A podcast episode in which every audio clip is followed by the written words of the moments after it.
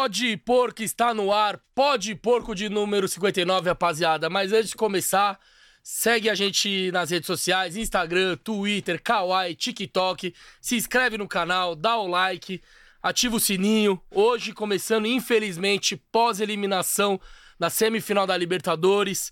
É, ainda tá doendo, ainda do jeito que foi, né? Com a, com a, classificação na mão, mas temos que aplaudir esse elenco. E aquilo lá que o Abel fala, né? A regra, a regra das 24 horas passou, porque amanhã tem o brasileiro, que é tão importante quanto a Libertadores, pesadíssima, e a torcida vai ter um papel importante pra gente tentar ganhar mais um título brasileiro. Né não, Gabrielzinho? Boa tarde. É isso,Ãozinho. Tá doendo ainda, né? Foi de um jeito doído pra gente, mas faz parte. Após três anos voltamos a ser eliminados de uma Libertadores.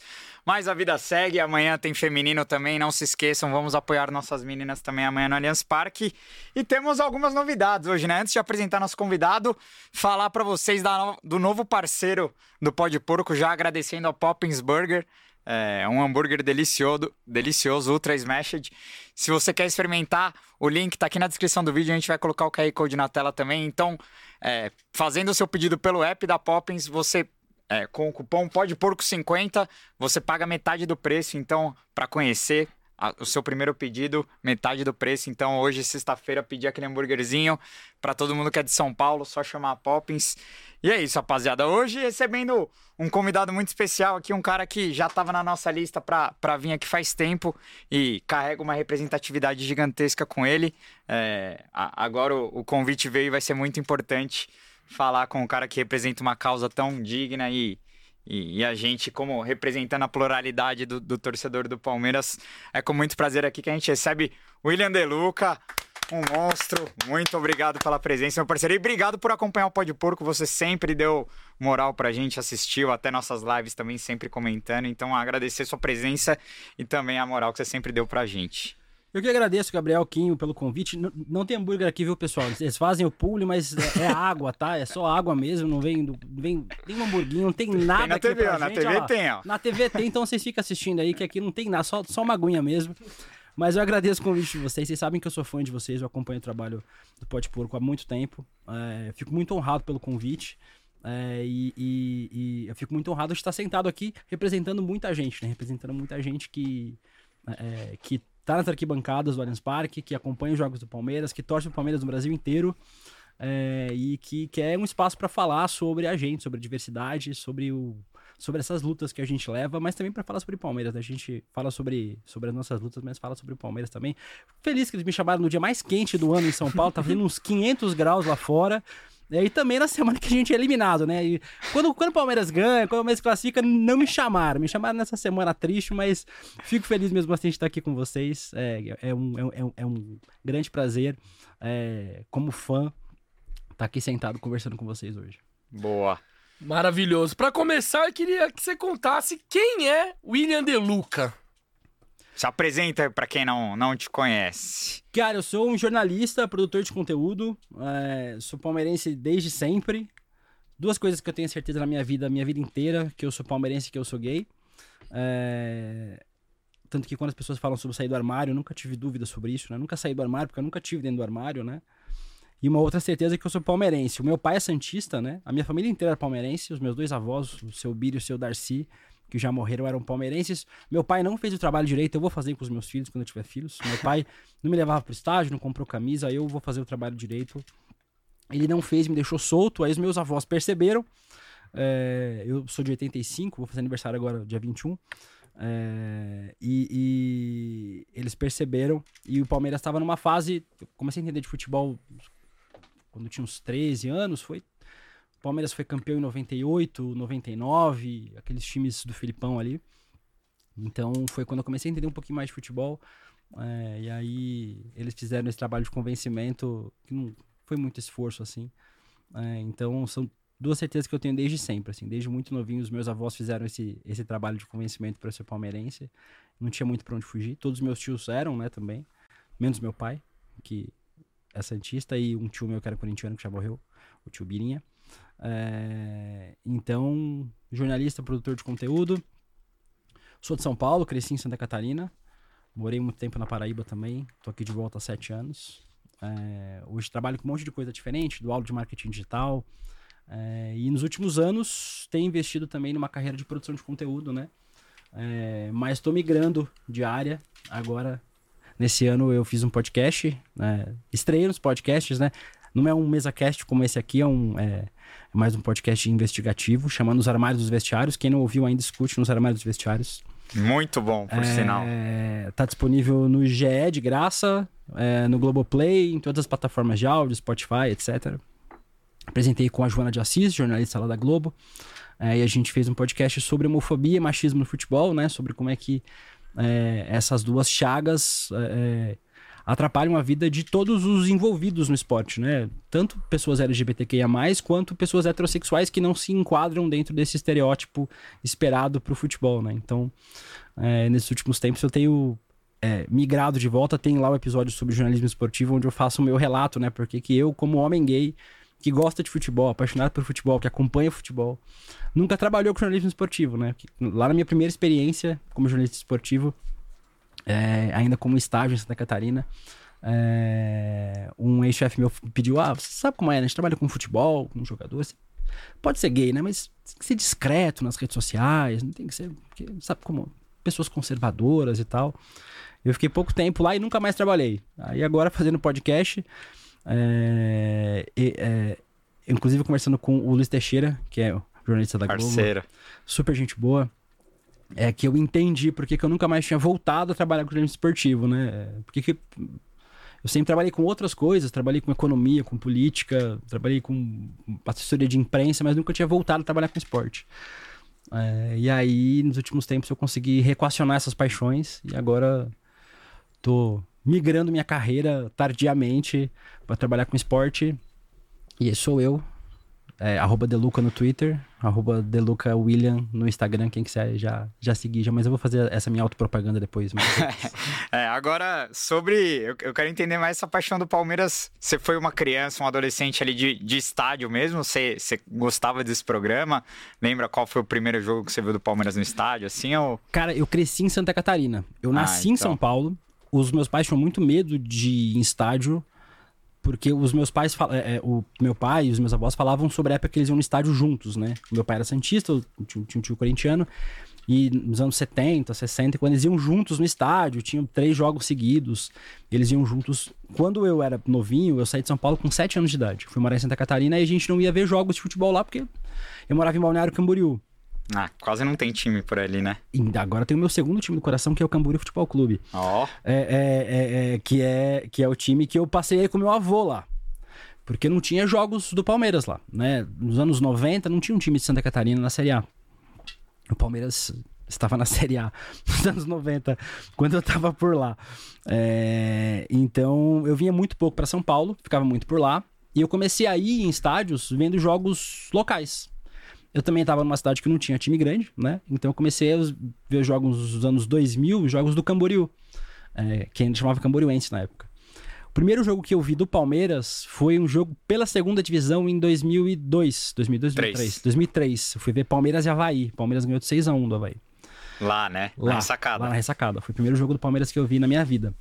Eu lembro desse jogo, passou na Record, eu acho. Então foi o primeiro jogo que eu vi do Palmeiras. Então eu cresci vendo Palmeiras de fora. Eu era uma pessoa que não morava em São Paulo. Então eu sou desses torcedores que, apesar de ter nascido aqui, cresceu em outro estado. Então eu fui vendo.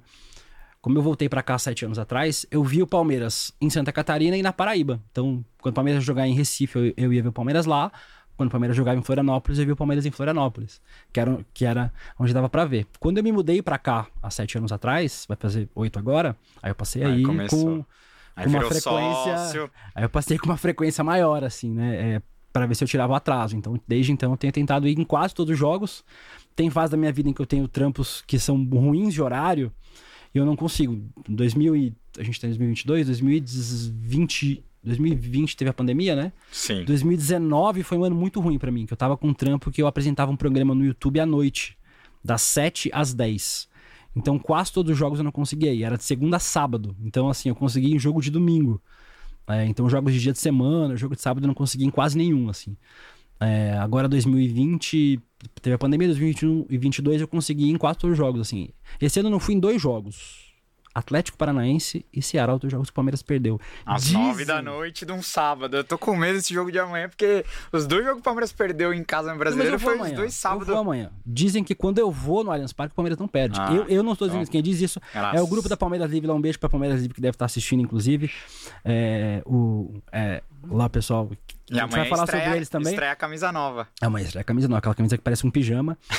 É, ficou horrível, mas eu vou comprar. É, a gente compra, a gente compra as feias do Palmeiras também, né? Ah, É, e é feia só no primeiro dia, depois você já é, começa a a achar ela bonitinha. é. É.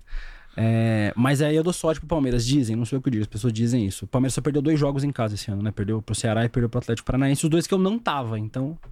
Como eu vou estar amanhã, pode, pode ir com tranquilidade. Eu vou estar nos dois, eu vou no feminino e vou. à É noite. isso, vamos, vamos fazer essa dobradinha amanhã geral aí. Bora assistir as meninas, ficar lá por lá, tomando uma breja. E aí já fica pro masculino também, ó. 150 pessoas assistindo, senta o like aí, chama a galera pra, pra, pra acompanhar a resenha com o Deluca aqui. E mandem suas perguntas também que a gente vai ler aqui, né, gordão?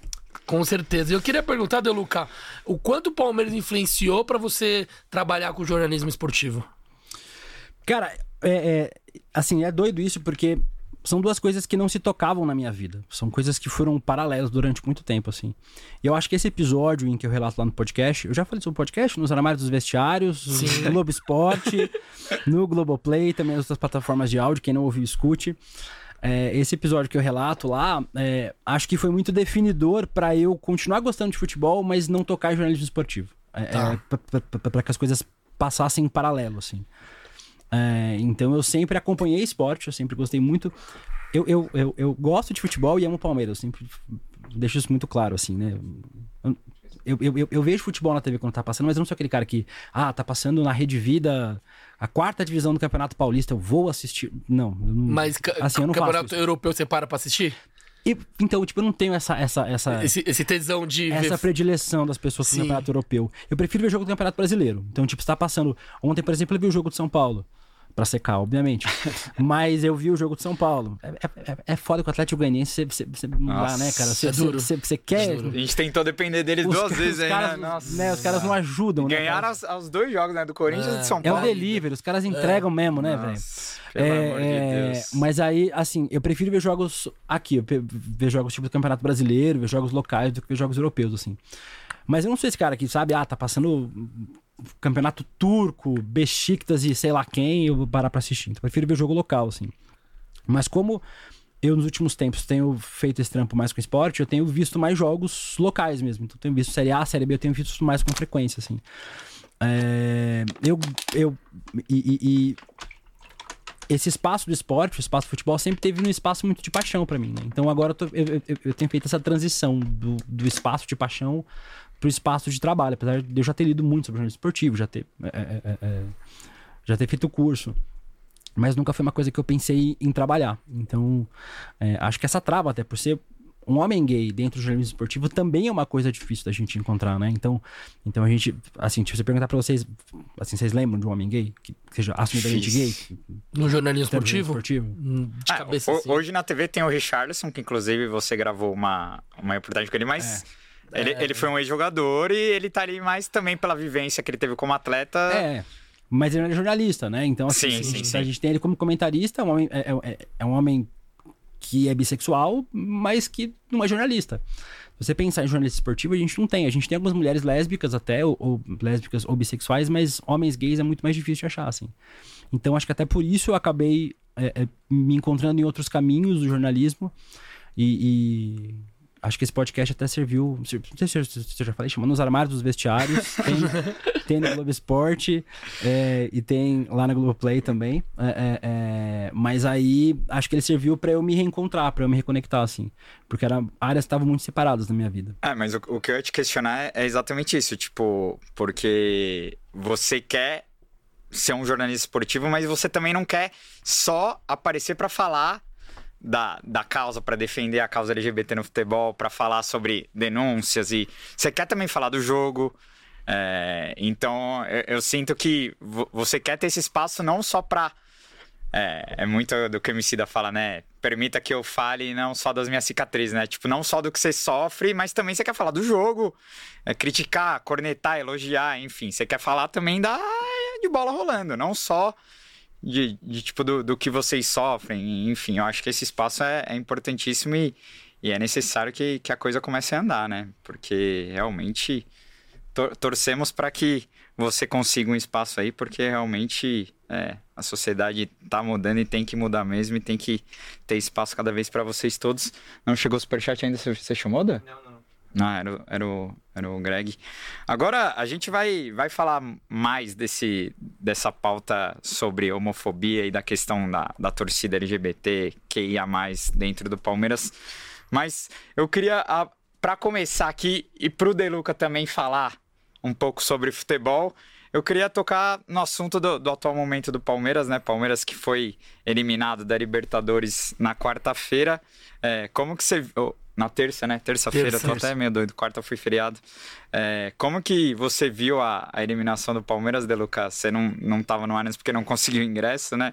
Como tantos outros. É, como que você viu essa eliminação doída? Mas como que você está vendo aí os próximos passos se o Palmeiras vai ter gás para buscar esse brasileiro agora? Cara, eu acho que assim, eu acho que o Palmeiras perdeu a classificação no primeiro jogo, assim. É, e eu, e eu é, até fiz um tweet sobre isso, apanhei horrores, assim, as pessoas acham que é uma crítica pontual. Leem uma coisa que a gente escreve e acham que essa coisa não tem conexão, que a gente já escreveu, né? Mas eu falo isso há muito tempo, assim. O elenco do Palmeiras não é um bom elenco. O Palmeiras tem um bom time, tem, tem talvez um dos melhores times do Brasil, né? Tem o melhor zagueiro do Brasil, o melhor goleiro do Brasil, um dos melhores meias do Brasil. É, é, o, tem um dos melhores volantes do Brasil, apesar de estar em uma má fase agora. É, mas o Palmeiras não tem um bom elenco, né? Quando a gente vê o Wesley entrando, quando a gente vê o, o, o Breno Lopes entrando, quando a gente vê é, é, é o Atuesta entrando, a gente sabe que o Palmeiras vai ter é, um, uma queda no nível técnico, né? Não são jogadores horrorosos, né? Assim, assim tipo, eu discordo da crítica que eles sejam os piores jogadores do mundo, mas não são jogadores do, do mesmo nível técnico jogadores que estão em campo, né? Então, assim, é, é, tipo, é impossível a gente imaginar que o Palmeiras tem a situação hoje que o Flamengo tem, né? De, de ter um, sei lá, tipo, um time reserva com Vidal, Cebolinha, é, é, Marinho. Marinho. Isso é bizarro, assim. Eu não sei se o Palmeiras tem grana para isso também, né? É, é, é, isso é bom pontuar também. E isso é uma coisa que a gente precisa, né? Sei lá, discutindo. É que o dinheiro do Palmeiras tá indo também, que é uma outra discussão que a gente pode fazer, né? Mas, mas, mas é, e a gente pensar como é que o Palmeiras tem se estruturado financeiramente para sobreviver nesse cenário, né? O Atlético Mineiro ontem anunciou que vai virar SAF. Então vai ter uma injeção de recursos brutal no Atlético Mineiro. O Flamengo é um time que vem dinheiro, a gente não sabe de onde vem dinheiro do Flamengo, mas vem, ele surge, né? É, é, ganha mais de patrocínio, ganha mais de TV, é, de TV ganha mais de pay-per-view, então eles têm muito mais dinheiro que a gente. O Palmeiras não parece estar se estruturando financeiramente para competir com esses rivais. Eu acho que o Palmeiras acaba ficando para trás especialmente por essa escolha da diretoria do Palmeiras em investir em jovens jogadores promissores, que até agora são jovens jogadores que não estão surgindo como realmente promissores, né? São apostas, e uma aposta pode dar certo ou pode dar errado. Eu fiz um grande disclaimer para falar que o Palmeiras perdeu no primeiro jogo, né? Quando a gente tava sem o Gustavo Scarpa, quando a gente tava sem o Danilo, quando a gente perdeu o Veiga no começo do jogo. É, e a gente não teve peça de reposição à altura para poder construir um resultado lá para mim foi o foi aonde o Palmeiras perdeu o jogo. Ah, o Palmeiras com a, a mais não consegue empatar lá, né? Teve 30 minutos com a mais e não conseguiu. E aí com essa dificuldade de criar no meio-campo, né? Porque eu, a gente tava com o meio-campo desfigurado, né? É, é, é, é, e com jogadores que entraram sem conseguir criar. É, é, então eu acho que ainda com, gosto muito tipo do Flaco Lopes, acho um jogador muito promissor, mas mas é, que ainda não se encontrou no elenco também, né? Ainda não encontrou, ainda acho Pegou que... uma bucha, né? Acho Cai que o futebol dele de... ainda... É, então, é, é, é, eu acho que o Palmeiras perdeu lá, assim. Acho, acho, que jogou bem aqui, né? Acho que fez o resultado. É, acho, acho que foi muito promissor o jogo. Foi, foi, foi bom, assim. E eu não acho que foi tudo ruim, né? Tem gente que, que, que, que, sabe, quer jogar o bebê fora junto com a água do banho, assim, sabe? Eu acho que foi, que foi bom. A gente não vai conseguir ganhar todas, né? Sim. É, é importante saber é, perder é, também. Né? Por mais doído que seja. Mesmo da maneira que foi. Mas assim, mesmo o Palmeiras. Eu até tuitei isso. Mesmo o Palmeiras tendo, tem, tendo sido muito mal em Curitiba, eu acho que a, a expulsão do Murilo condicionou muito o resultado. Eu acho que 11 contra 11, dificilmente a classificação não viria. Claro que eu não tô jogando o Murilo aos Leões, eu acho que vinha sendo um dos melhores jogadores da temporada. Tem um, Pra mim foi a melhor, melhor contratação da tem um temporada. contrato tem um contrato bem longo aí com o Palmeiras, então é um, é um zagueiro jovem também, é um, é um tipo de contratação que eu gosto é, e, e é um cara bom, mas já tinha errado lá em Curitiba, né? Falhou no gol do Atlético e cometeu uma expulsão ali muito infantil, né? Muito longe da área, foi buscar hum, não É, Foi igual a do Danilo contra o Atlético Mineiro. é, Um lance mas o aleatório, do Danilo, assim. pelo menos, ele tava disputando uma bola ali no lugar dele, né? O Murilo, ele, ele tava muito. Foi no meio lá. campo disputado. É, eu- não, foi, eu não foi, foi vacilo total esse lance aí. Mas aí abrimos 2 a 0 num, num, numa só. Não, não foi num lance construído, né? Foi num um gol de Ah, lateral, mas. Mas, mas, é, mas esse, esse gol de lateral é treinado. Sim, o Palmeiras sim, já, sim. já fez alguns gols de lateral contra o América Mineiro na Copa do Brasil de 2020, em, em casa no 1x1. Foi um gol igualzinho praticamente. é. Então, cara, eu concordo com o De Luca quando você fala que o elenco é muito pior comparando com o do Flamengo. Mas eu acho que, se você for comparar no Brasil com todos os times, o elenco do Palmeiras só fica atrás do, Palme- do Flamengo e do Atlético Mineiro, na minha opinião. Eu acho que o, o Flamengo que tá destoando demais. No, no nível do Brasil, eu acho que o elenco é bom, mas também podia ser melhor, eu concordo. E, e essa questão da filosofia de contratar caras jovens com potencial é uma aposta que pode dar certo ou não futuramente, né? E, e em questão da grana, o Palmeiras, a gente viu os números esses dias, né? O Palmeiras gastou igual o Flamengo em contratação. É que a manutenção. É que o Flaco também. É, o inflou Flaco, muito. o, o Flaco e o Tabata também inflacionou. Ah. Só que a questão do salário do Flamengo é muito maior. muito maior. É muito maior.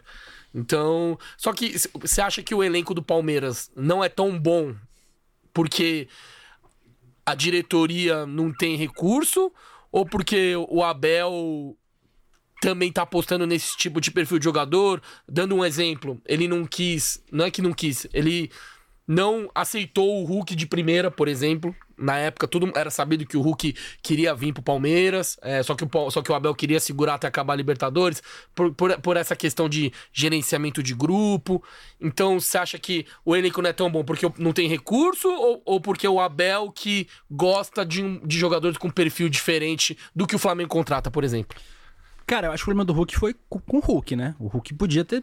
Ele podia ter segurado. Sim. Podia ter falado, ó, eu quero jogar no Palmeiras, vou segurar até o final da Libertadores Sim. e vou jogar no Palmeiras. Mas ele não, ele não o fez, então. Não quis esperar. Eu né? acho que o Hulk é palmeirense até a página 2, assim. Ele podia. E, e ele assinou com o Galo um dia antes da final, não foi? Exatamente. Então, Tipo, então, assim, um dia. ele podia ter esperado até ter passado a final da Libertadores e ter assinado com o Palmeiras, vinha por elenco campeão da Libertadores. Nossa, seria, seria genial e, e- e acho que ele se encaixava com uma luva nesse elenco. Nossa, Hulk é Eu acho que o Abel é o melhor técnico da história do Palmeiras e eu acho que a última coisa que o Abel é burro.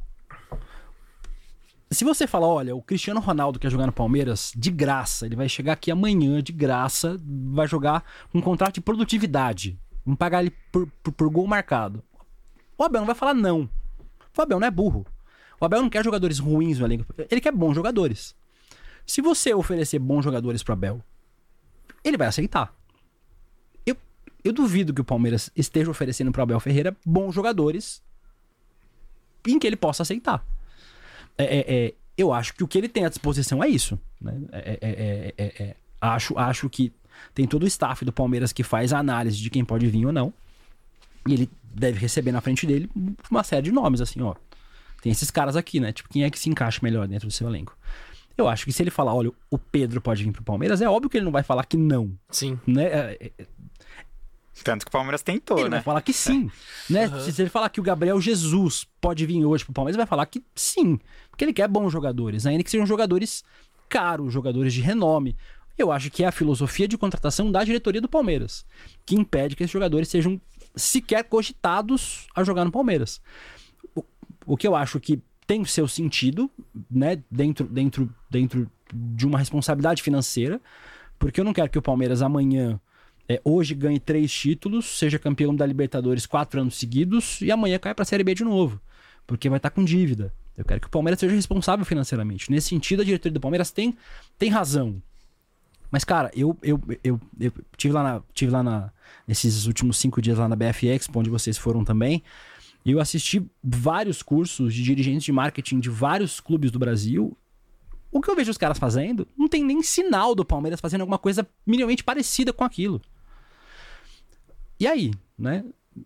A gente vai ficar atrás em quantos sentidos, né? Em relação a recursos, né? A gente tá a gente tá atrás de diversificação de fontes de recursos em relação a outros clubes como, né? É porque a gente beleza, a gente vai formar jogadores e vai vender jogadores. Essa é, acho que é a principal fonte de recurso. Tem recurso da TV, recurso do tipo de pay-per-view, recurso de patrocínio, que acho que o patrocínio do Palmeiras é defasado, inclusive, né? Em relação ao que o Palmeiras expõe de marca. Ninguém conhecia a antes do Palmeiras, né? Hoje todo mundo conhece. É... E aí, né? Sabe o que o Palmeiras está fazendo para ganhar dinheiro além disso? Então, é, é, é, acho que acho que é uma aposta muito, muito, muito preguiçosa do Palmeiras. Acho que o Palmeiras podia ser mais ousado, né? É, acho que ele podia fazer mais. Eu acho que o Palmeiras não faz porque a gestão do Palmeiras é muito conservadora em vários sentidos, né? Inclusive no sentido de falar sobre pautas sociais, que a gente pode avançar sobre isso depois aqui na nossa discussão, mas é, é, em vários sentidos, inclusive no sentido financeiro, inclusive no sentido social. É, tem questão de e-games que o Palmeiras poderia. Já é uma tecla que muita gente bate há muito tempo, né? Que o clube poderia avançar nesse sentido, né? Tem milhões de, de formas de fazer mais receita. E eu concordo que o clube precisa melhorar nesse sentido, né? Não é só na questão de estrutura e, e de dar o melhor para o jogador, mas o clube também tem que buscar mais formas de, de conseguir dinheiro e, e tem, né? A gente sabe que tem, mas às vezes eu, eu sinto que rola um pouco de preguiça. Agora, Quer, quer ler? Eu vou, eu vou ler o primeiro superchat, mas antes de, de ler o superchat, é engraçado que o Palmeiras é considerado um dos melhores clubes do Brasil financeiramente, né? Depois do, do Flamengo e Atlético Mineiro. E mesmo assim, a gente critica, claro, tem que criticar, é, mas. É porque cara, é uma é, crítica que, no sentido de melhora. De melhorar. Dá pra ser ainda melhor. Claro, eu, eu, sei que se o vizinho, por exemplo, o Corinthians tá se afundando, né? Não quer dizer que eles estão se afundando, que a gente tá bem. Eu concordo. Só que, cara, eu tenho uma visão um pouco mais otimista nesse sentido da, do financeiro. Talvez do marketing eu tenha umas críticas mais, mais fortes. Mas eu acho que o clube tá indo no caminho certo é, na questão financeira. Porque quando a Leila entra, eu acho que não só eu, todo mundo achou que ela ia gastar rios de dinheiros. Vamos fazer a seleção. Agora chegou a dona, chegou a dona do dinheiro. Só que foi muito pelo contrário. Ela tá segurando o dinheiro e só gasta em contratação pontual. E não sai contratando louco. Minto, Pedro ia ser uma loucura. Quando ofereceram 20 milhões mais PK, aí ia ser uma loucura. Mas no geral, ela tá indo com os pés no chão, pô. Porque eu não acho que seria tão loucura assim, vendo resultados esportivo ah, agora, né? Sim, com certeza. É, sim. Porque o PK sumiu, né, lá no Botafogo.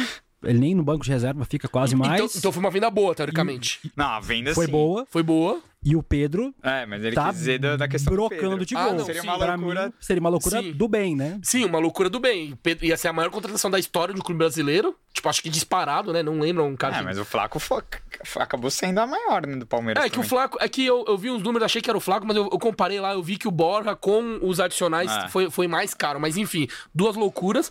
Mas o Flaco não tem nem seis meses de clube. Ah, não, né? tá muito cedo pra. Tem que segurar, que nem o, o De Luca falou, pô tem que segurar. O Flaco ainda acabou de chegar. O próprio Tabata foi bem, eu achei ele no jogo. Achei que talvez foi um erro não ter escalado ele lá. É, é, é difícil de, de, ah. de, a gente falar depois que acabou o jogo. Exato. Tipo, quando o Atlético Paranaense, a... Palmeiras não jogou tão bem, mas o Atlético Paranaense também não criou.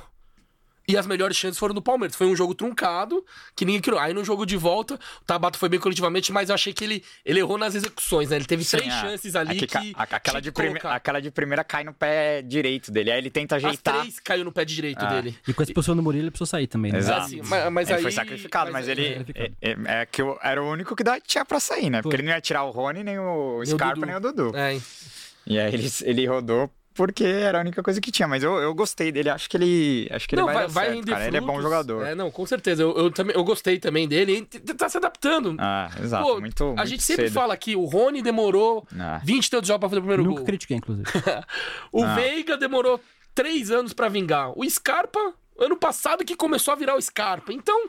E a nossa torcida é insuportável. A gente precisa, a gente ah, precisa, a gente precisa falar sobre isso. Sim. A nossa torcida é insuportável. Sim. E se o cara não rende um jogo, a gente já quer que o cara morra, desapareça. É que tem jogadores que são ruins mesmo. Isso a gente.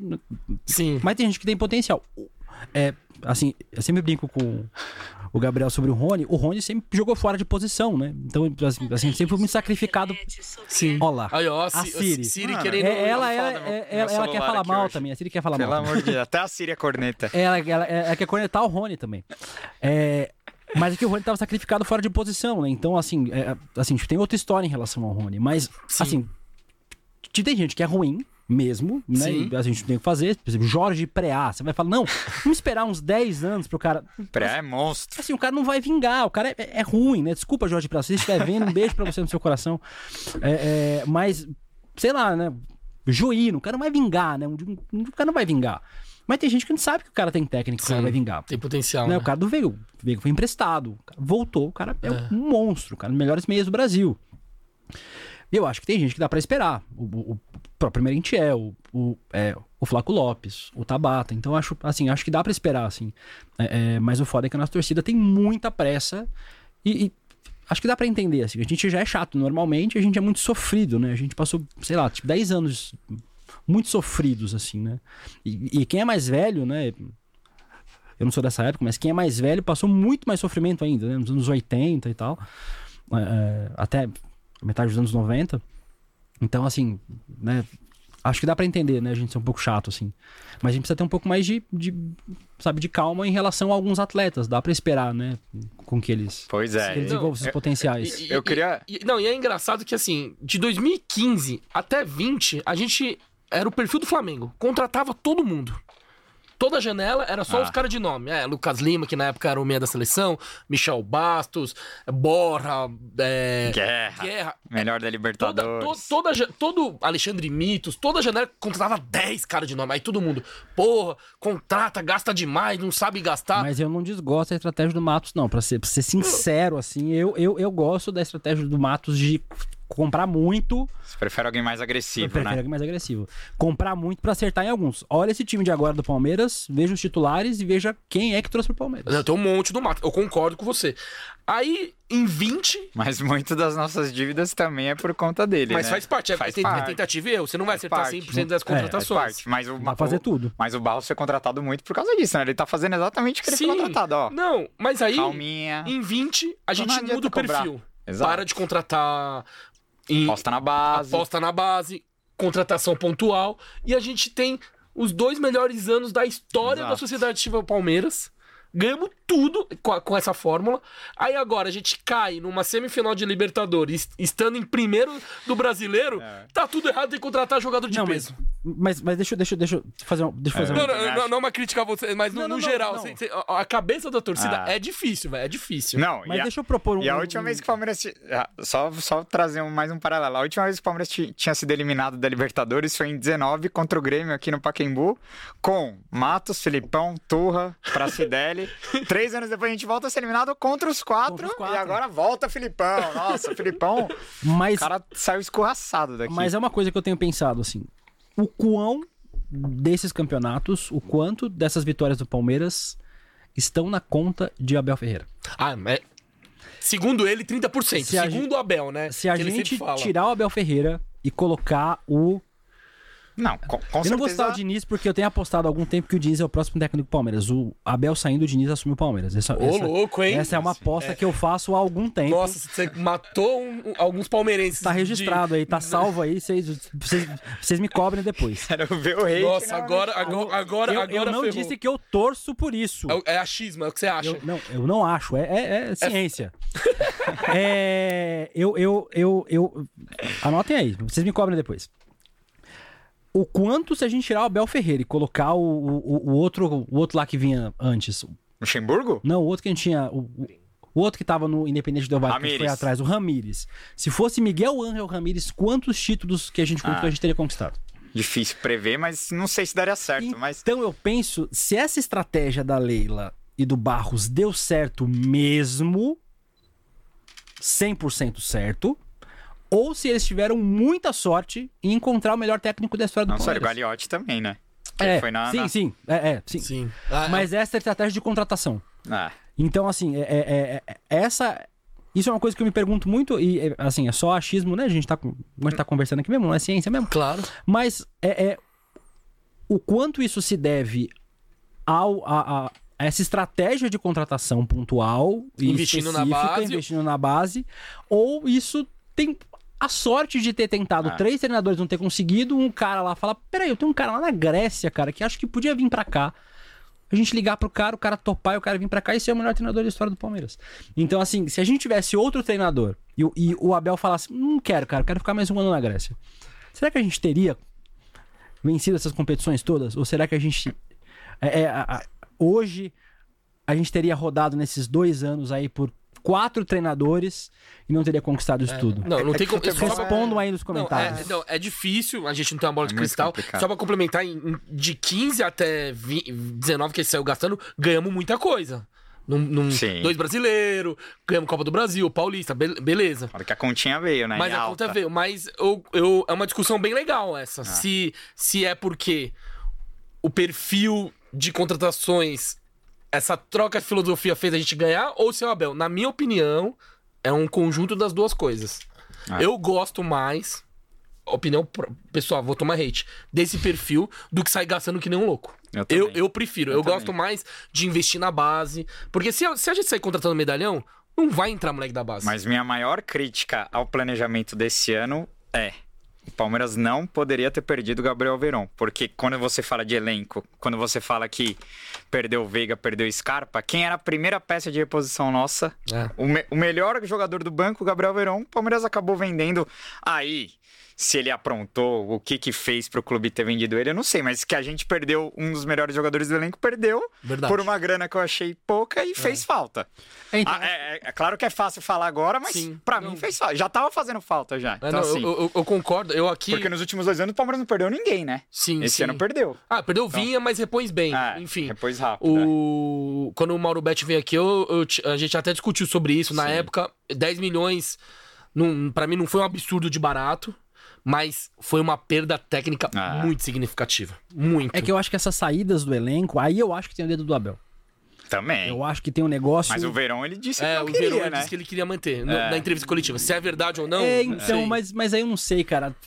Acho que esse negócio de elenco é muito importante pra ele, assim. Tipo, esse E aí- gerenciamento, esse.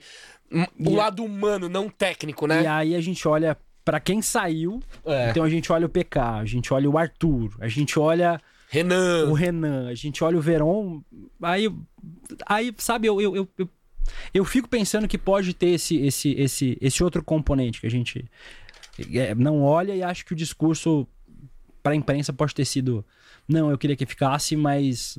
Não. Precisava de dinheiro, por exemplo, e botou na conta deles. É, mais pode que ser. precisava de dinheiro, assim, sabe? É. É, é, acho, acho que talvez o Verão ele não fosse essa pessoa de elenco como a gente precisasse, assim. Entendeu? Pode Agora, outra pergunta aqui que eu quero fazer sobre o atual momento é sobre Rony Elson, Rony Rústico. Pra quem não sabe, Nunca critiquei. tive tretas homéricas com o Deluca no Twitter, porque eu passava pano pro Rony sim. Não tem nenhuma prova Quando disso. ele perdia aqueles gols- Nunca falei mal. Quando ele perdia aqueles gols que só ele consegue perder, eu tentava passar um paninho porque eu sabia que o homem era brabo. E aí, meses depois, estamos aqui chorando com uma possível venda desse homem que eu não venderia, até porque o Palmeiras só tem 50% dele, estão falando de 18 milhões de euros. Se for dividir aí, não é uma grana tanto assim. Ganharia mais ou menos do que o que o Palmeiras ganhou com o Verão. Exato. Você venderia Rony Rústico hoje ou não, Deluca? 18 milhões de euros. Por 200 milhões de libras esterlinas eu venderia Ronielson hoje. Não. Assim, é primeiro porque o Palmeiras tá com essa política de reposição de jogadores pavorosa, né? Então o risco de vir um. um, um Flaco Lopes me segue no Twitter. Flaco, um beijo pra você. Não é com, não é com você nem com o Merentiel, mas o risco de vir um, um, um, um bagre uruguaio, de vir alguém do, do, do Goiás, que a gente tem essa, essa, essa grande tradição de contratar grandes nomes que não dão certo do Goiás. Pedro Raul. Vitor. Então, mas Pedro Ah, o Rocha a gente Pedro não Raul- vai contratar porque é bom. É, os bons jogadores do Mas Goiás. só a gente dele ser do contrata. Goiás já me dá medo já de apostar nele. Os bons jogadores do Goiás a gente não contrata. A gente contrata só os que parecem bons, mas não são. É, Ou do Botafogo. A gente Saudades, Eric. isso. Mas ó, E, ó, ó, Mas, ó, o Rony fo- foi uma aposta. Ele era novo, Foi. ele tinha o quê? 24, 25 anos. Foi uma o Palmeiras aposta. fez uma, apostou uma grana alta Foi uma aposta. e deu certo. Então, assim, é nesse estilo de contrato. Murilo. O Breno Lopes foi outra aposta. Não, não. O Breno veio, veio emprestado, foi outra coisa. Mas, tipo, Murilo já é uma contratação parecida, É. mesma idade, Ah, novo. É, não, eu acho que o Tipo- Baus, ele mais acertou do que errou. Na é que aí quando opinião. não dá certo, É. por mais que o Flaco, É. porra, como que vai falar que não deu certo? O Não, cara não fez dá pra 10 jogos ainda, calma. Tipo, a Tuesta foi um. Foi uma contratação pesada, um investimento pesado. E esse já teve mais tempo de casa e ainda não mostrou tudo o que a gente imaginava. Mas e ele também. parece que não tem energia de viver o. o, É falta intensidade. o atu- Não, não, não. Não é nem em campo, assim. Você olha pro Flaco Lopes e fala. Ele, ele, ele, ele morreu. Ah, o Flaco ou o Ele- Atuesta? O Flaco? não, tipo, O Atuesta. o Atuesta. Ah, ele, fala, ele morreu. Ele, ele, ele, ele, ele- a, a- energia vital dele foi sugada. Não, falta intensidade. Ele vai entrar em É. campo. Ele, fe- ele fez gol e não comemorou. Ele, ele tava com a mesma O expressão. primeiro de gol, hein? Ele, E um baita golaço ainda. é, e ele tá com expressão de triste. Parece que o Atuesta não. não, não, não- ele. Não sei se ele quer tá, tá vivo, tá entre nós. É setembro amarelo, gente. Tipo, se cuidem. Mas, mas, mas ele parece que ele não quer estar entre nós aqui, no, no- sei lá, no Brasil. Não sei se ele tá triste, mas, assim, além de ser ruim, é, é, ele, ele, Eu ele, não acho ele ruim, não. Mas... ele não é. Cada um tem seu É, lugar. exato, eu Mas respeito. o Gabriel ama o elenco todo. É Exato. difícil o Gabriel. O Gabriel. Foca, nós é foca. Ele tem um Só carinho aplaude, pelo elenco. aplaude. Agora tem um carinho pelo elenco.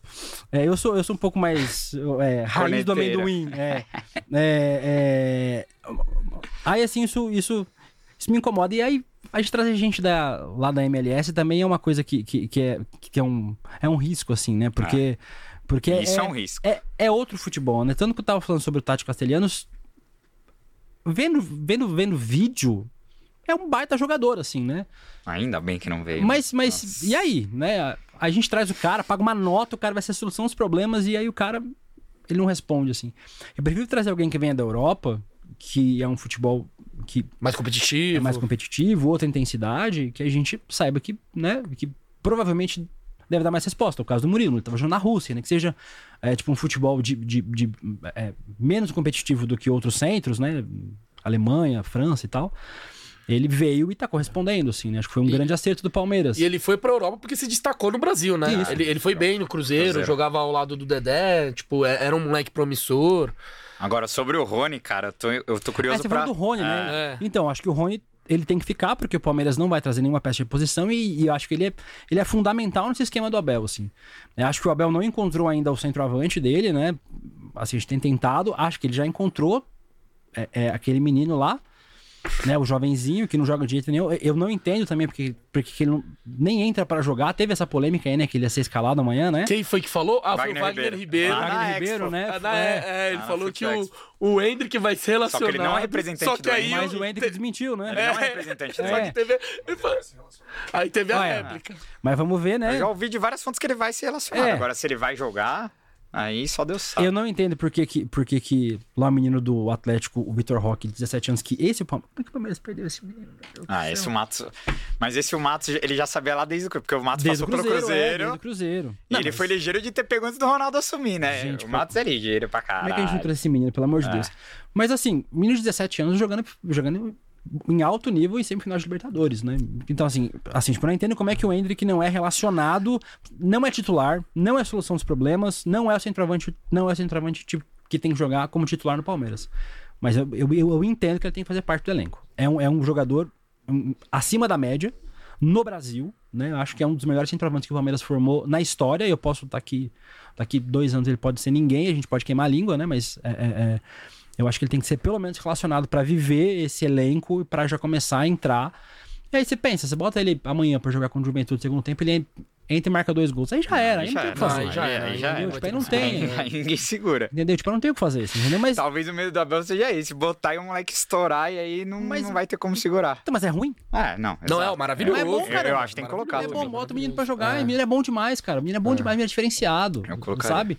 Então bota pra jogar, assim. É, Aí, como a gente não achou esse centroavante, o Rony continua fazendo essa função, né? É, é, e, e eu acho que ele é fundamental nesse elenco porque ele é, faz uma coisa que o Abel gosta muito, né? Ele, ele marca muito bem, ele marca a saída de bola muito bem, o Rony. É, e eu acho que para esse esquema tático do Abel é muito bom. Eu, eu não venderia o Rony de jeito nenhum hoje. A menos que a gente precise reduzir a- a- essa dívida que a gente tem aí, né? Que é 120 milhões. A gente pega uns 30 milhões, reduz e fica 120 milhões. Então, é, a gente consegue reduzir a dívida que a gente tem aí.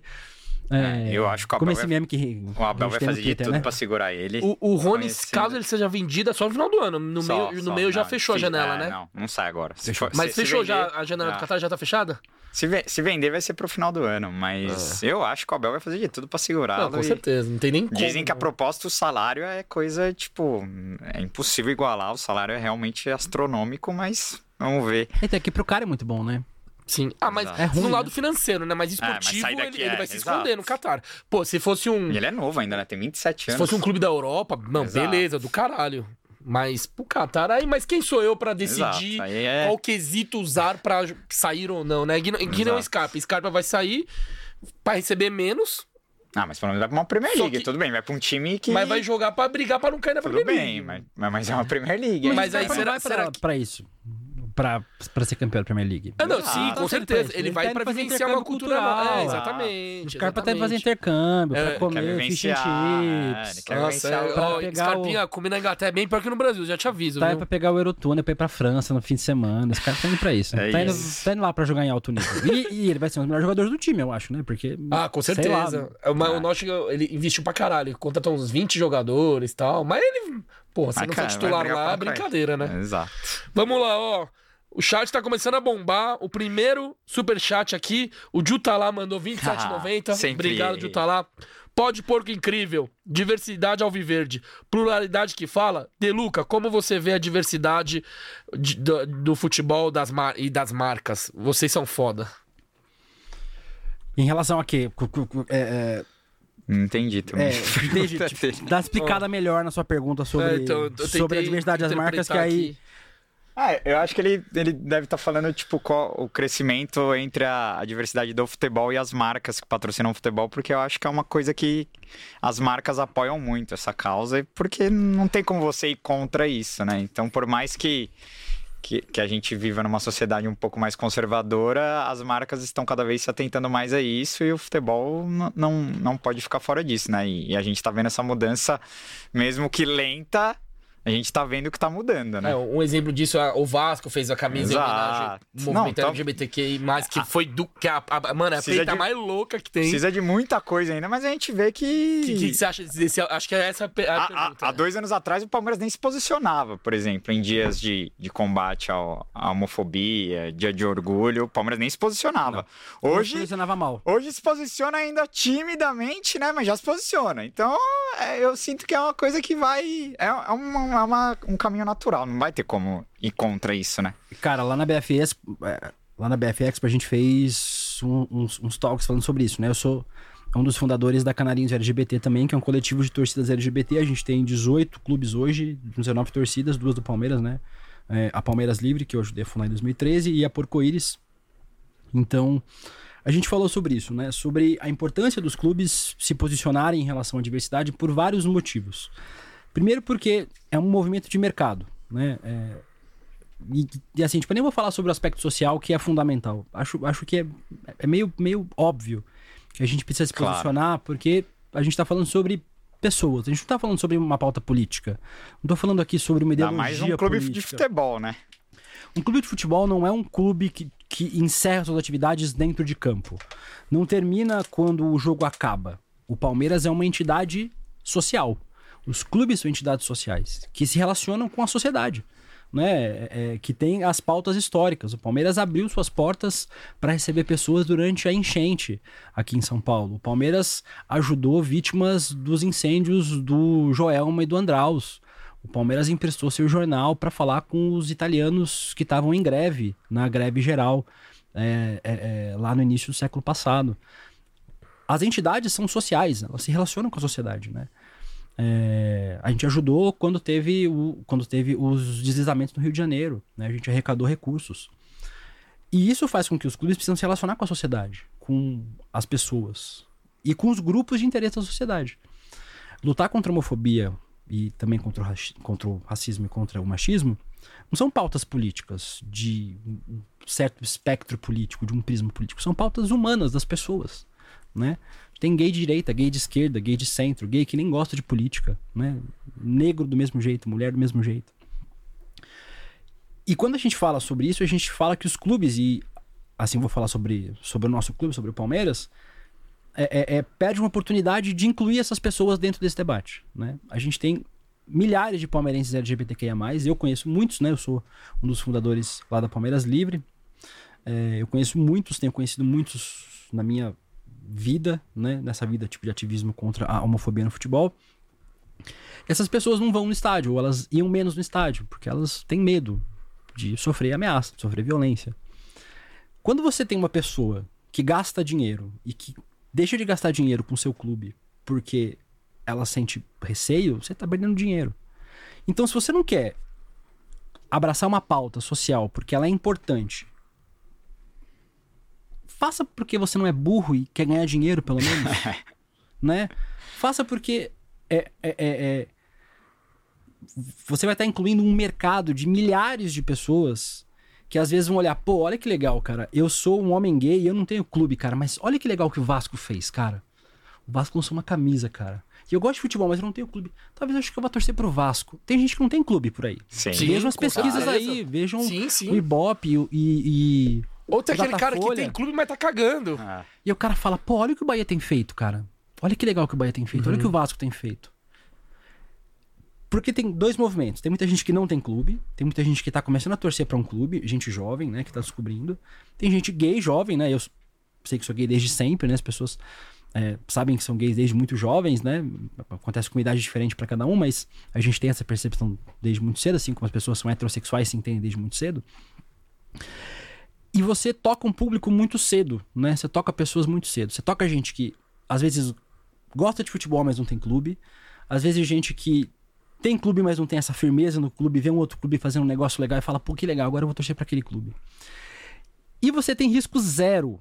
Cara, imagina só se o Palmeiras lança uma camisa hoje LGBT. Alguém vai deixar de torcer pro Palmeiras? Ah, não, agora eu vou torcer pro Bragantino. Claro que não, velho. Sim. Alguém deixou de torcer pro Bahia porque o Bahia lançou uma camisa? O cara que torce pro Bahia desde os anos 70 falou: ah, não, agora o, o Bahia tem uma camisa de viado, não torço mais. Claro que não. Os caras vai, vai reclamar, vai dar piti nas redes sociais, vai gritar no Twitter, vai lá no post do Palmeiras xingar. Aceita, velho. Assim, entenda que toda reação, é por isso que existem os reacionários, né?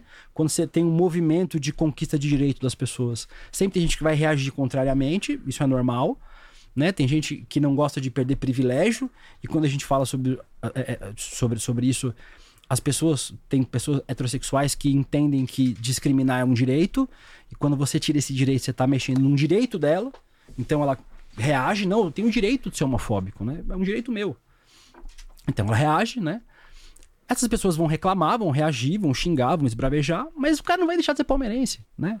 É, é, tem muito palmeirense que ficou puto quando o presidente da república foi lá e foi lá é, foi lá no estádio do Palmeiras, pegou a taça, levantou a taça. As pessoas deixaram de ser palmeirense. Eu não deixei. Eu fiquei puto na época.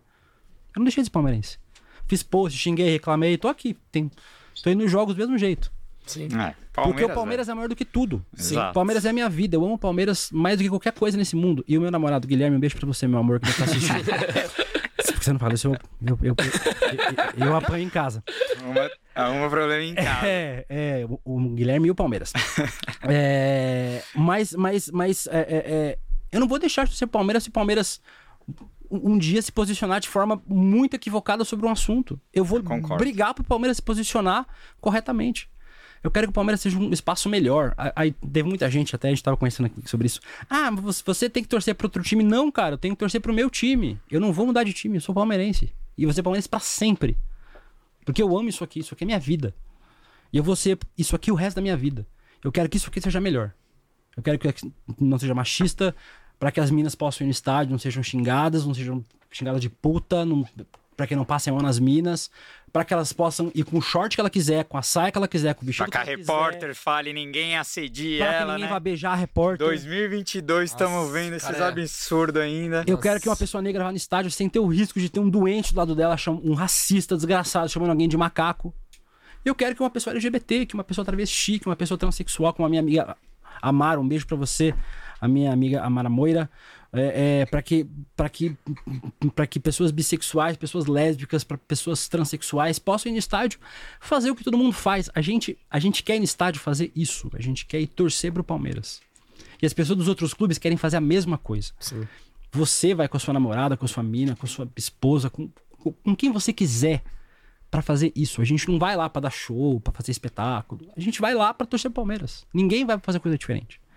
Se a gente quer ir de mão dada, se a gente dá um beijo no namorado, ou se uma mina quer dar beijo na namorada, é fazer o que exatamente todo mundo faz. Torcer pro Palmeiras, né?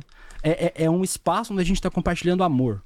O amor pelo Palmeiras. E a gente tá compartilhando amor com quem a gente tá junto, né? Com quem a gente ama. É, é, é, é, é, é, é o, é o oposto absoluto do ódio, da raiva, do, do ressentimento. É o amor, cara. E a gente quer compartilhar com quem a gente tá junto, né? E é muito duro para quem ama futebol e para quem ama o Palmeiras não poder ir no estádio com seu namorado, com sua namorada, porque acha que vai sofrer violência. E vai. É um risco real, não é um risco hipotético. É, o Gleison, um amigo meu, que é fundador lá da, lá da Papão Livre, lá no Pará, ele levantou uma bandeira LGBT e foi agredido fisicamente. Não, é, não foi xingado, ele foi agredido Isso na do, do Paysandu. lá no Paysandu. O Yuri Senna, fundador lá, lá tipo, das Marias de Minas, foi fotografado abraçado com o namorado, é perseguido até hoje. Ele tem medo de voltar no estádio até hoje. Ele só vai ver os jogos quando é convidado para ficar em um espaço específico do estádio, porque ele tem medo de voltar e ser agredido fisicamente. Isso é um absurdo, mano. E a gente não quer nada demais, a gente não quer lá mudar o futebol, fazer com que o Palmeiras tenha uma camisa permanentemente LGBT, Sim. que mude a cor do Palmeiras de verde para as cores da bandeira. A gente, a gente quer torcer pro Palmeiras, né? É, e se um dia o Palmeiras lançar, um, um, sei lá, uma camisa 3, tipo da diversidade, isso vai ser incrível. Não tem nenhuma perspectiva que isso aconteça É. nos próximos 10 anos. assim. Eu acho difícil, né? Mas- Eu ia te perguntar exatamente isso. Mas se isso assim. acontecer assim, é, um dia. Essa não é a nossa perspectiva, não é o que a gente quer. A gente quer ir pro estádio, a gente quer torcer pro nosso time. A gente quer amar o Palmeiras e amar quem a gente ama, né? É, não, é, não é tão difícil assim, bicho. Porque são poucos clubes hoje que estão abertos ao debate, essa educação sobre essa pauta LGBT que ia mais. Eu queria te perguntar como que você vê pro futuro do Palmeiras, que é um clube tradicionalmente tem um conselho mais conservador, mais antigo. A gente sabe que certas coisas no Palmeiras demoram muito tempo para serem aprovadas e acontecer, enfim. Como que você vê pro futuro do clube essa coisa do, do debate? E por isso que eu acho que nosso nosso podcast aqui tão importante também para abrir o microfone para pessoas que, já que o clube não abre esse debate, a gente tenta abrir de alguma forma, né? Enfim, é... mas eu também vejo um cenário muito distante, assim, uma camisa com as cores. Tanto que o Palmeiras posta do orgulho é. Ah, é toda verde com a bandeirinha minúscula, né? Tipo, nem a bandeira Ah, não. tristeza. É, tipo, é, é Não, e foda. quando o Corinthians também foi, foi fazer homenagem, ele tirou a Tirou cor o verde, né? mano. Isso acho que foi, foi pior ainda. Nossa. Tipo, Os tá caras tudo colocam errado. a rivalidade em É. acima É. até disso, né? E é até legal, vou até complementar a pergunta do Gabriel. Você acha que os clubes não se posicionam ou não exploram, vamos dizer, esse mercado? Por qual razão? Homofobia. Simples, você acha que tipo, os diretores lá são homofóbicos, por isso que não querem não querem se aprofundar nesse assunto? Por dois pontos. Eles são homofóbicos, número um, e eles não têm a disposição de comprar uma briga com pessoas que são homofóbicas na torcida. É isso. E é uma briga simples de comprar, cara. Porque eu falei, ninguém vai deixar de ser palmeirense. Ninguém vai deixar de torcer pro É Cruzeiro isso, se o cara lança uma camisa. É, pesado, é simples. mano. Mas aí o Aham. cara, ele não quer ter que ter o, o, o trabalho de receber o WhatsApp lá do cara que tem o WhatsApp dele e falar: ah, fulano lançou, pô, não sei o quê, vocês são de esquerda, são comunistas, do. é, como é que é? Ideologia de gênero, nananã, vão ensinar as crianças a seguir. O cara não quer ter o trabalho de responder. Só isso. E aí ele prefere continuar que o clube não. Que o clube, tipo, não, não, não, não, não se posicione. É só homofobia. Hum, Mais nada. Homofobia e preguiça. São, são as duas coisas que impedem os clubes de fazer. Mas essa, essa campanha do Palmeiras de todos, e, e é complicado porque. Não é de todos, né? Exato, porque o clube fez essa campanha do Palmeiras de todos. Eu, eu achei um posicionamento interessante e, e o, o comercial é bonito, até, até porque é, é discreto, mas tem duas lésbicas ali. Se você reparar, são duas mulheres que, que foram convidadas, que, são, que namoram pra fazer a, a peça e tal. Eu conversei com a gente do marketing do Palmeiras. A sobre coisa é isso. bem discreta, mas Uma pessoa que, obviamente, eu achei falar que quem foi é, um avanço, assim. mas falaram pra colocar um casal gay e vetaram. Ah, e e aí aí só permitiram ser ser um casal lésbico. Ô, louco. Quem que, quem que vet- vetou você? O marketing do o Palmeiras. marketing do clube, né? O clube vetou. O clube vetou e falou não. Porque as lésbicas têm o lance da fetichização, pelo menos, né? Que, assim, é- Sim. é- ainda tem A isso. né? sociedade aceita melhor, né? Elas, assim, elas sofrem a mesma, o mesmo preconceito que a gente sofre, mas elas ainda têm o lance do fetiche, né? Então, elas servem de fetiche para homem hétero, né? Então, é, é, homens héteros colocam elas nesse lugar do fetiche, né? Então, aí não, mas pelo menos são duas mulheres, então é, é menos ruim. O Palmeiras é um dos piores clubes a se posicionar nesse sentido. É, é, digo com segurança. Talvez hoje, é, no, no começo do mês, a gente lançou o anuário é, dos casos de LGBTfobia no futebol. Né? A Canarinha LGBT lançou. E o clube que mais tem, tem casos registrados é o Ceará. Né? O presidente do Ceará vai junto com a torcida canta canta homofóbico. É uma tragédia, assim. A torcida do Palmeiras não tem se posicionado de forma homofóbica. No jogo de São Paulo, último jogo que eu fui, pelo menos, as organizadas tentaram puxar um canto homofóbico duas vezes e o resto do estádio não acompanhou. Né? É, é, eu, eu, eu acho, inclusive, fica aqui, inclusive, o convite público para que as organizadas venham conversar com a gente, com a Palmeiras Livre, para que a gente tire um compromisso de abolir os cantos homofóbicos das torcidas organizadas, como o Grêmio fez agora com as torcidas e como o Vasco já fez, né, com as suas torcidas. Porque, primeiro, se a gente não quer discutir isso do ponto de vista social, a gente tem que discutir do ponto de vista esportivo a FIFA, a UEFA, a Comembol e a CBF vão começar a punir. E vão começar a punir com perda de ponto. Então, se vocês não querem que o Palmeiras perca ponto, vamos abolir os cantos homofóbicos, porque isso vai acontecer. Por favor, né? E racismo, que é, que é mais recorrente né, no é. estádio. Eu acho que acho que o racismo é menos recorrente do que os cantos homofóbicos. Ah, é? Dentro do ambiente do futebol. Dentro do ambiente do futebol. Só que eles são mais visíveis. Ah, pode ser né? Eu, porque eu achava ao contrário. O eu, tanto, tava, eu tava achando errado. O tanto de bicho e viado que a gente ouve dentro do estádio, só que passa batido. Só que agora as pessoas, graças ao trabalho do ativismo que, que todos os movimentos negros têm em relação ao futebol, é, inclusive um abraço pro Marcelo Carvalho, que é lá do Observatório Racial do Futebol, tive com ele agora lá na BF Expo. Esse trabalho dá resultado, né? As pessoas tornam mais visível o debate sobre o racismo. Chamar alguém de viado não é um, um um problema. As pessoas chamam e ninguém chama a polícia para tirar a pessoa, né? Nos casos do racismo isso acontece. E tem que chamar mesmo, porque é crime. É... Então, eu acho que o Palmeiras é, é, é não se posiciona, então um, acho que um trabalho importante que os clubes fazem é chamar as torcidas organizadas para abolir os cantos homofóbicos. Se a gente já não tem o aspecto social que é importante, que é Acho, acho que é o primeiro filtro. Se a gente não tem o respeito, né? Que é com é o os respeito. próprios palmeirenses que estão dividindo a arquibancada com você. Com outras pessoas que estão lá. É, é, que o buraco é mais embaixo, né? É, não dá só pra gente é, usar como amostra o estádio de futebol. É da sociedade isso. Então. Isso. É cultural. É cultural. Também, né? eu, eu entendo que, como o é. assunto aqui é futebol, a gente tá discutindo disso. Só que é um, o buraco é mais embaixo, então. Mas ninguém é faz isso no mais mercado. complexo, bicho. né? Mas ninguém faz isso no mercado.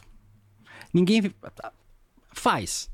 Mas é muito menos comum. Você tá no mercado andando vê um casal de mão dada de viado e fala, e aí, viado? Ah, sim, com certeza. Exato, eu, eu, eu, concordo que o ambiente do estádio favorece. Libera, entre ah. aspas. Existe uma permissão tudo. tácita sim, de que isso sim, aconteça sim, no estádio. Sim. Eu, eu, concordo, nesse Na sociedade, se isso acontecer, chama a polícia.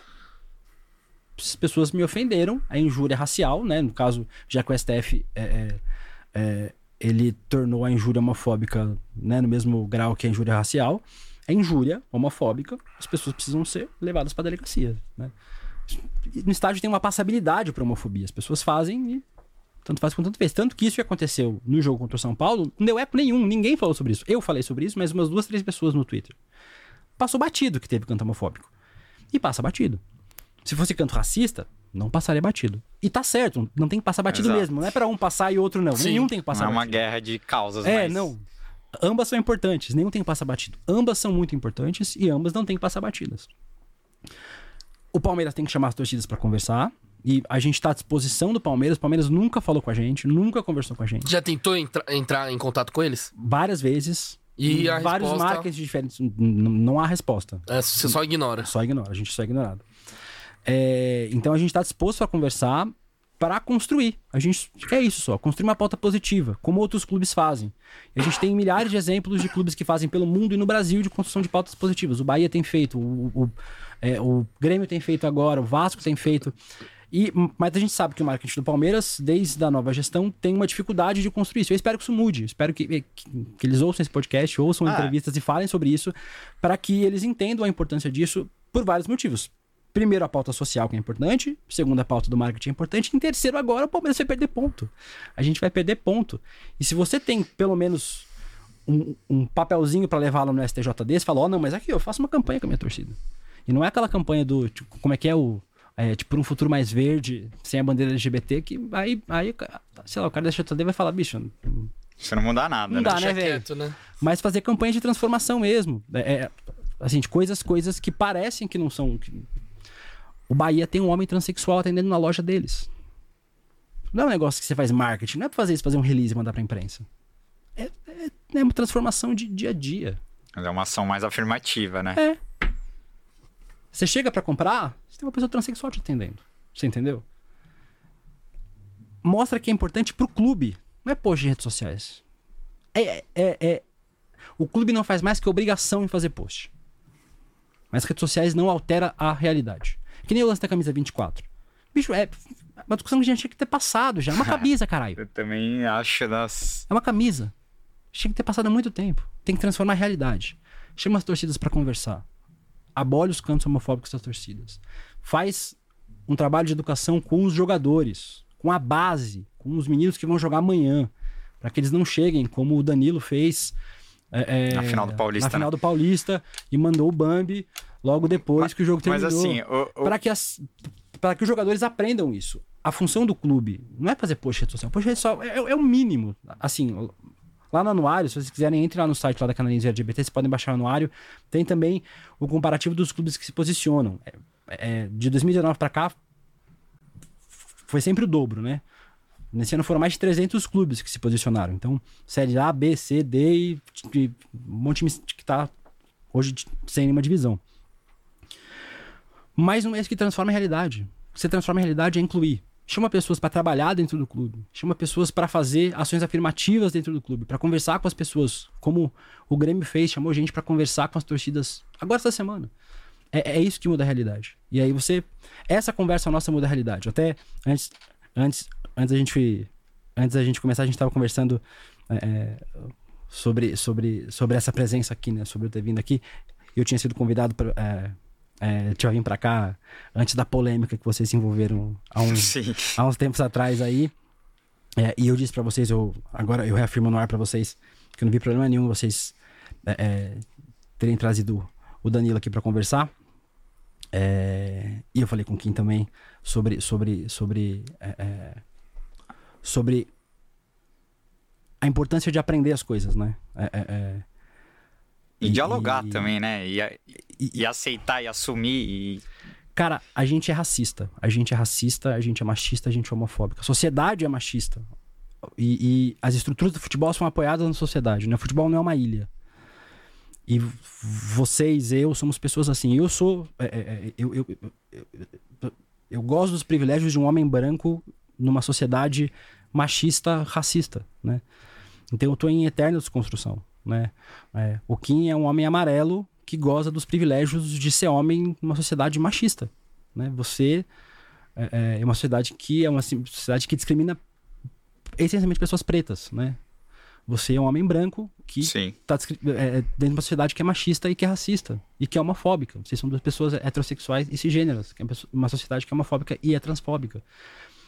E a gente tá num processo de discutir, e acho que o Palmeiras tem que fazer isso, os espaços do Palmeiras, esse podcast aqui, tá aberto para fazer isso, é importante, assim. É, é, é, é, acho, que, acho que esse episódio que vocês passaram, a gente tá falando sobre, sobre os cancelamentos, né, tipo, antes de começar. Eu odeio o termo cancelamento porque parece muito definitivo, né? Que a gente cancela, não tem como voltar depois, né? Eu gosto de a gente mostrar para as pessoas que elas erraram e acho que o quem sabe que errou e ele já falou sobre isso publicamente. E, e, e, cara, isso é o mais importante, assim. É entender onde errou, entender que as estruturas elas elas têm problema e que a gente como agente transformador e vocês como dois comunicadores, esse podcast como um espaço de comunicação, como um canhão de comunicação junto com a torcida do Palmeiras faz para mudar a realidade, né? A gente está sempre se transformando. Eu como ativista não posso acreditar como ativista e como jornalista, né? Porque eu também acho que o jornalismo tem um papel pedagógico nisso, né? É, eu não posso acreditar que o que eu faço não vai impactar, né? Porra, cara, eu, eu fui homofóbico há 15 anos atrás, antes de ter essa realidade, eu fiz tweet lá falando Bambi. Ah, mas o Deluca falou lá 10 anos atrás É. Bambi. Falei, bicho. E, e- e assim, eu tava o quê? Errado. Porque eu erro pra caralho. Todo dia. Eu erro hoje. Amanhã, amanhã quando eu ver tweet meu de 10. De ontem, eu vou falar, putz, que bosta que eu escrevi. Coisas que eu falei aqui hoje, eu falo, puta, eu tava errado, sei lá. Exatamente. Sei lá, já xinguei o Breno Lopes, tava errado. Amanhã ele vai lá, broca dois gols e fala, que bosta. Nunca critiquei o Rony. É, e, e, e, e aí é isso, a gente muda, a gente aprende, a gente evolui. Vocês evoluem o tempo todo, eu tenho certeza isso. disso. Eu evoluo, a gente tá aqui como ativista, a gente tá aqui como jornalista, evoluindo e aprendendo. Não, eu agradeço demais as, a- as suas palavras e por você ter aceito o convite, ter vindo. Claro que você sabe que o convite já tinha sido feito lá atrás, É. antes disso. Nós temos WhatsApps A para gente provar. não te convidou pra, É, ah. É é bom tentar limpar a nossa isso. barra. Até porque a ideia do podcast é trazer um cara oriental amarelo e um cara que é descendente de baiano, que eu tenho familiares pretos também, mas enfim, é a questão não é que a gente quer se vitimizar ou a gente sabe que errou e a gente vai fazer um, gravar um episódio só pra falar sobre o nosso erro e, e tocar nessa ferida, porque é, eu acho que vai, vai ter um momento certo da gente falar disso também, mas a gente tem a noção do, do tamanho do nosso erro e também do tamanho que, que, que tá nosso podcast e do alcance que tá com a torcida, então a gente tem que ter muita responsabilidade também, mas é isso, cara, a gente errou e também não, a gente não pode ser é, cancelado todo o trabalho que a gente tá fazendo por conta de um erro e, enfim, a, a vida segue e muitos, muitos convidados passaram por aqui. É, não, é até bacana a gente tocar nesse assunto, que eu peço desculpas novamente, eu não devia ter feito o Nuno Pique comparar o,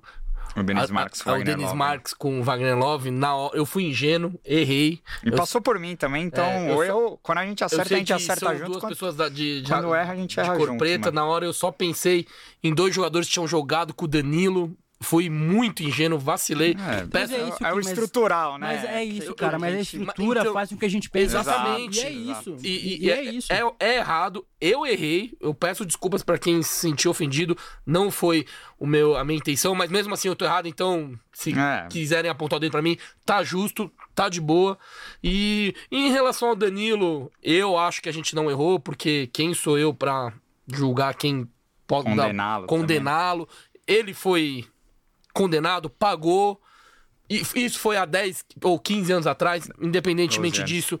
Ele também, ele sabe do erro, pediu desculpas pro Manuel. Ele até contou aqui que o Manuel também, ele nem se sentiu ofendido, mas independentemente disso, é, segue a vida. E é muito legal do Luca falar isso com um cara que tem uma representatividade muito grande é, ne- nesses, nesses aspectos. Então, pô, maravilhoso. Só agradecer. E, e é bom deixar claro também que é. Mandem superchat aí, senão falar que é homofobia. Mentira. Não, não, muita gente Não tá. vou dizer isso. Eu, eu vou ler alguns superchats aqui. É, é bom. É, tem vários. Não, tem vou achar, aqui. eu vou É é achar não vou- é, não vou achar que é intro- bancada. Mas, é, interromper mas é aqui o bom, é bom falar né? isso também, porque muita gente ouviu falando, ah, vocês vão falar de política e o Deluca não veio falar de política aqui. Ah, Ele- não vamos falar? Ele, ele tem a posição dele, é, não, Hoje- não hoje- tá se candidatando mais, a gente tem uma posição de não receber quem tá se candidatando aqui, então esses Você não vai falar próximos... meu número? Mentira. Eu não, eu não, não Esses candidato, próximos dois meses a gente não vai receber ninguém que esteja se candidatando de nenhum dos lados. Então, assim, é, a gente veio falar aqui de Palmeiras porque é um assunto importante. A gente sabe, a gente vê na rua que o Palmeiras tem muitos torcedores é, LGBTs, trans, lésbicas, gays. Então, é, tem que ser representados e tem que ter voz. E nosso programa vai dar, vai dar espaço para todo mundo. Bem Ó, no X Copa do Mirante, viu, pessoal do Mirante? Pode me chamar lá pra ir, isso. viu? Vai, ó, Tigui, Nunca chama o. Deluca aí. Registra aí. eu- Ó, o Lucas Lima te mandou, não sei se é aquele, mas Será? acho que não é. Ele mandou cincão e ele falou: Até quando vamos cair nesse papo que o Abel não quer jogador bom? Basta ver as cobranças que ele fez à diretoria do Gagliotti. É visível que é imposição. O Lucas Lima mandou cincão É, aqui. foi- a gente já debateu sobre isso. Tamo o Luca junto, também Lucas. deu até o exemplo que questionou o Ronaldo, com certeza. Que treinador não quer jogador bom, né? Eu acho que é, é engraçado até a gente discutir sobre O isso. Perivaldo Talvez mandou o aqui, ó. Um monte de passa-pano amigos da blogueirinha. Olha lá, passa-pano amigo da blogueirinha. Ah, você cara, que- eu. Eu. Pior que eu fui o que defendi mais, entre aspas, aqui, porque o Deluca e o Gabriel estão falando, estão criticando a Leila. Então não, a gente um- vai falar da Leila ainda. A gente calma, vai né? falar, mas cada um não, tem não, sua Não posição. chegamos no assunto da Leila ainda. A Marina Luiz, beijo, Nina, tá mandando cincão aqui. Falou, triste que algo tão básico como um ambiente seguro para todos no estádio ainda seja raro. Importante vocês estarem falando nisso. Sucesso para vocês. O Rafael Freire mandou 10 aqui, ó. Ele falou, o que nós palmeirenses podemos fazer de maneira prática para ajudar a melhorar essa inclusão, tanto hétero como gay? Podcast top. tá te perguntando o que nós palmeirenses podemos fazer para melhorar esse, esse ambiente de inclusão. a- não passar pano pro coleguinha. O coleguinha foi homofóbico, falou, ô, irmão, isso é homofobia. Faz não. Tá errado. Foi racista? Foi, foi racista. Ô, e a mina, ela, ela, que, que, que você falou pra mim, né? Fala isso pra mim, não, isso é machismo, velho. Fala não. É só. Uma coisa que ajuda demais é não passar pano pro coleguinha. E às vezes a gente tá no meio de um monte de gente, assim, é meio constrangedor, assim. por- Porque você passa pelo chatão do rolê, né? Eu, eu, eu, eu já tô nessa condição há muito tempo, então eu já tô acostumado. Mas não passar pano e não deixar passar batido piada homofóbica, porque não é piada, em primeiro lugar, né? É, homofobia, racismo, machismo já ajuda demais, assim. Já ajuda a, a quem faz vai se sentir constrangido. Mesmo que a pessoa fale, ah, isso é mimimi, a pessoa vai se sentir constrangida. Então, já ajuda bastante a. a- é- é, acho que é uma coisa que todo mundo já pode fazer assim. E fora ajudar esses movimentos, ajudar a Palmeiras Livre, a Porco-Íris, a Canadiense LGBT, os outros movimentos que fazem esse debate. E sempre que puder, tipo, trazer essas pautas para os espaços que ele vai, para esses debates, dizendo que é importante. Agora, outra, outra pergunta que eu queria te fazer, porque é um assunto que sempre bate nos grupos, é porque você. O, o post que viralizou, né? Que você ficou famoso entre a torcida do Palmeiras foi que você denunciava a homofobia num, num clássico contra o São Paulo no, no Choque Rei. E é um canto da torcida do Palmeiras que fala que todo viado nessa terra é tricolor. E você disse: não, eu sou viado e sou palmeirense, então isso me atinge de mil maneiras, porque é um canto homofóbico ao rival, mas também todo viado não é tricolor porque tem viado que é palmeirense. Então, Há eu, eu, controvérsias, afinal. eu queria que você falasse, eu queria que você falasse o quanto incomoda pra para você eh, esses cânticos contra o São Paulo, porque eh, a gente na nossa bolha, todo mundo fala, cara, que mimimi, é só futebol vale tudo, ah, qual o problema? E, e, assim, eu, um relato pessoal, eu não falo mais bicha, bicharada, assim, faz um, um bom tempo. Acho que tem mil maneiras de zoar o São Paulo por tudo que nosso rival vem passando nos últimos anos aí, e, e contra nós, inclusive. Nem nos últimos anos, historicamente. Exato, amor de historicamente, Deus. né? Salvou, salvamos da falência, né? Tem mil coisas. Fugiram de campo, É, ganharam estágio da exato. ditadura. Os caras, Mas, os enfim, eu- eu queria que você falasse- Caíram pra Série B do Paulista. É, eu queria que você falasse da, da sua visão como um, um- um gay, o quanto incomoda é, ainda ver esses cânticos homofóbicos e por que isso deveria parar, enfim. Acho que o primeiro ponto é a gente estabelecer por que, que isso é um problema. Por que, que a gente xinga alguém? A gente escolhe as palavras pra xingar alguém. A gente xinga alguém. Ah, não, só, só pra concluir, muita gente fala assim, ah, mas eles chamam a gente de pepa, de mancha rosa, porque o futebol, ele... Pra, xingar o coleguinha ou a torcida rival é, ah, gay viões, é sempre isso, né? Sempre pega pelo lado da, da homofobia, né? Então, tipo, mas é, é, um, é um questionamento legal, porque outras torcidas também chamam a gente de pepa, de Peppa Pig, Mas de, é o pior argumento. de né? mancha rosa, mas também são, são xingamentos Eu que, puxei- que levam pra homofobia também. Mas eu certo? puxei o cabelo do coleguinha porque ele puxou o meu. Sim, tipo, sim, o sim. pior argumento. Ele matou Não, minha não. mãe, eu matei a mãe dele. tipo, É, é porque é um argumento que a galera fala. Eu não, não tô concordando, Sim, não, tá? sim. Mas é que eu vejo muita gente falar isso. E é também. ruim por isso, assim. Por que, que a gente escolhe a homofobia pra atacar alguém? Por que a gente não escolhe outra coisa? A gente escolhe o racismo também. Por que a gente escolhe o racismo? Por um motivo óbvio. Porque a gente quer deslegitimar a pessoa preta como uma pessoa de direitos. Então a gente atinge ela por conta da cor, né? Por que, a gente escolhe a orientação sexual? Por que a gente chama um homem hétero de viado? E por que, que ele deve se ofender por isso? Porque ser viado é pior do que ser hétero. Né? Então por isso que eu chamo alguém de viado com a intenção de ofender. Senão eu chamaria a pessoa de altinho, sei lá. Chamaria a pessoa de bonito. Eu quero ofender a pessoa. E por que que aquela ofensa é uma ofensa? Porque eu tento de- desumanizar um grupo de pessoas com aquilo. Por isso que homofobia é homofobia, né? Por isso que quando eu chamo uma pessoa por isso que quan- quando eu quero ofender alguém heterossexual, eu chamo alguém de viado, porque para ele, viado tem que ser uma ofensa, algo ruim.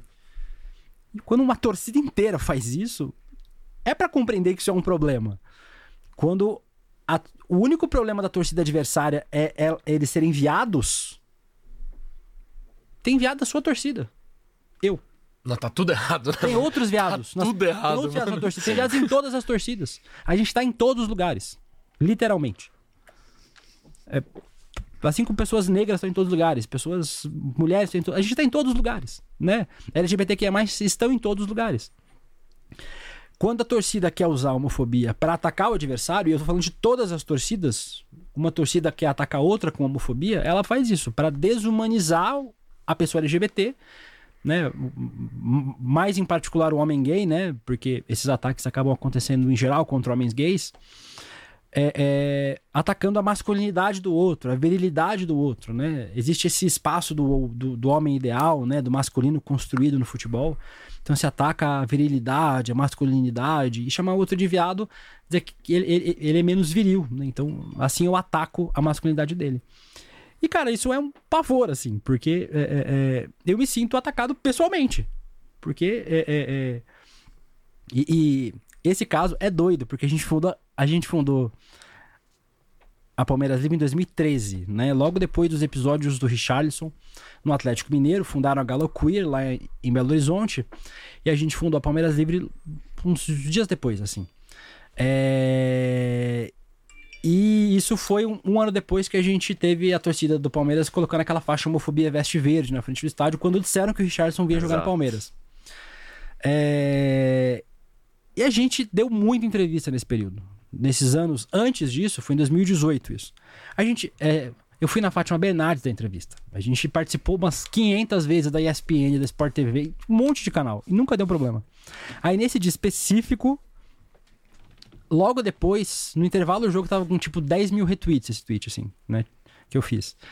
E aí tava o pessoal da Sport TV me ligando. No outro dia eu fui ao vivo na Sport TV. E aí o Casagrande falou que ele se identificava e tal. E aí ganhou uma repercussão muito grande. Foi, foi acho, pra TV aberta. E aí, cara, é- é- é, acho que o negócio escalou muito, assim, né? Porque as pessoas já não conheciam essa luta que a gente já tinha, né? Que eu era da Palmeiras Livre, que a gente já tinha um histórico de luta sobre isso. E acharam que foi um, um, um post aleatório meu, né? Foi uma pessoa. É, E aí, junto com isso, juntaram é, é, esse lance político, né? Que eu sempre, sempre tive nas redes sociais e na vida várias posições políticas muito claras, como se uma coisa tivesse relação com a outra. Né? É, na verdade, não tinha e nunca teve nenhuma relação uma coisa com a outra. É, isso ganhou uma repercussão muito grande. E é o que eu faço desde sempre, eu sempre fiz essa denúncia. Só que nesse caso, especificamente, um dia viralizou. viralizou. E aí, a gente já tinha ido em vários lugares, a gente foi em outros lugares e isso ganhou uma repercussão grande. É o que é uma coisa que a gente sempre fez. A gente sempre fez essa, é, é, é, essa crítica é, é, porque a gente é, é, entende que canto homofóbico ou racista ou machista não tem espaço no estádio nem na sociedade, né? Mas a gente né, a gente está falando especificamente sobre os espaços de futebol e que, e, e- que, e que é, é, esses cantos têm que ser abolidos do estádio, essas ofensas têm que ser abolidas do estádio, porque a gente tem lá nesse espaço pessoas LGBT. É, é, e mesmo que não tivesse, né? A gente tem pessoas que existem e que são Sim. ofendidas com esses cantos, né? Que são ofendidas com isso, que são ofendidas com xenofobia. É, o- an- antes, antes de começar, a gente estava falando sobre, é, é, sobre o racismo contra pessoas amarelas. Lá na Inglaterra, um jogador do Tottenham sofreu racismo. O som? É. O som? O sofreu racismo É. é, é, é, em um jogo em Portugal. Foi jogar em Portugal, sofreu racismo por parte da torcida do Coimbra. E, e- e- e- e- é uma pauta que a gente tem que falar. A gente tem, Sim. Né, uma pauta que a gente tem que debater. Essas pessoas existem. Então, racismo, O Kim mesmo já sofreu diversas. racismo, machismo, homofobia. Diversas. As formas que o racismo se dá. Muito, muito xenofóbicos. E, e- é- é- é- é- essas pautas do- é- é, que são da sociedade, a gente precisa trazê-las para o futebol porque elas impactam em todo mundo, né? Então, isso, isso é uma coisa que a gente sempre trouxe, mas nesse dia específico acabou... E o Palmeiras tem uma torcida oriental. O Serdã contou aqui que nos anos 80 tinha vários japoneses na mancha. Tipo, o Palmeiras tem uma torcida oriental há- de, É, de teve o muito Kazu, tempo, né, o jogador. Exato. Teve o caso... É, Palmeiras é, tem de tudo, irmão. Ah, tem de exato. tudo, velho. É, é, mano, é uma torcida gigantesca que engloba mil tribos, Ah. então. Mas por conta de não se posicionar em relação a esses temas, a gente acaba passando como um time conservador, Sim. que é uma torcida branca, que é uma torcida rica. Se o Palmeiras se posicionasse em relação a isso e explorasse o potencial de diversidade que a gente tem na torcida, de, de pessoas pretas, amarelas, de mulheres, de LGBTQIA+, a gente desconstruiria essa imagem e que a gente só faz reforçar, né? Porque a gente, né, ins- institucionalmente o Palmeiras não liga pra isso.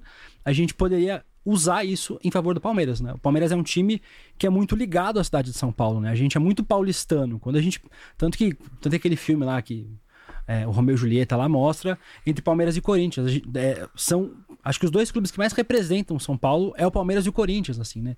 E a gente não explora essa potencialidade que a gente tem de ligação com a cidade. E a cidade de São Paulo é muito diversa. Você falou que tem uma, que, que tem uma origem nordestina.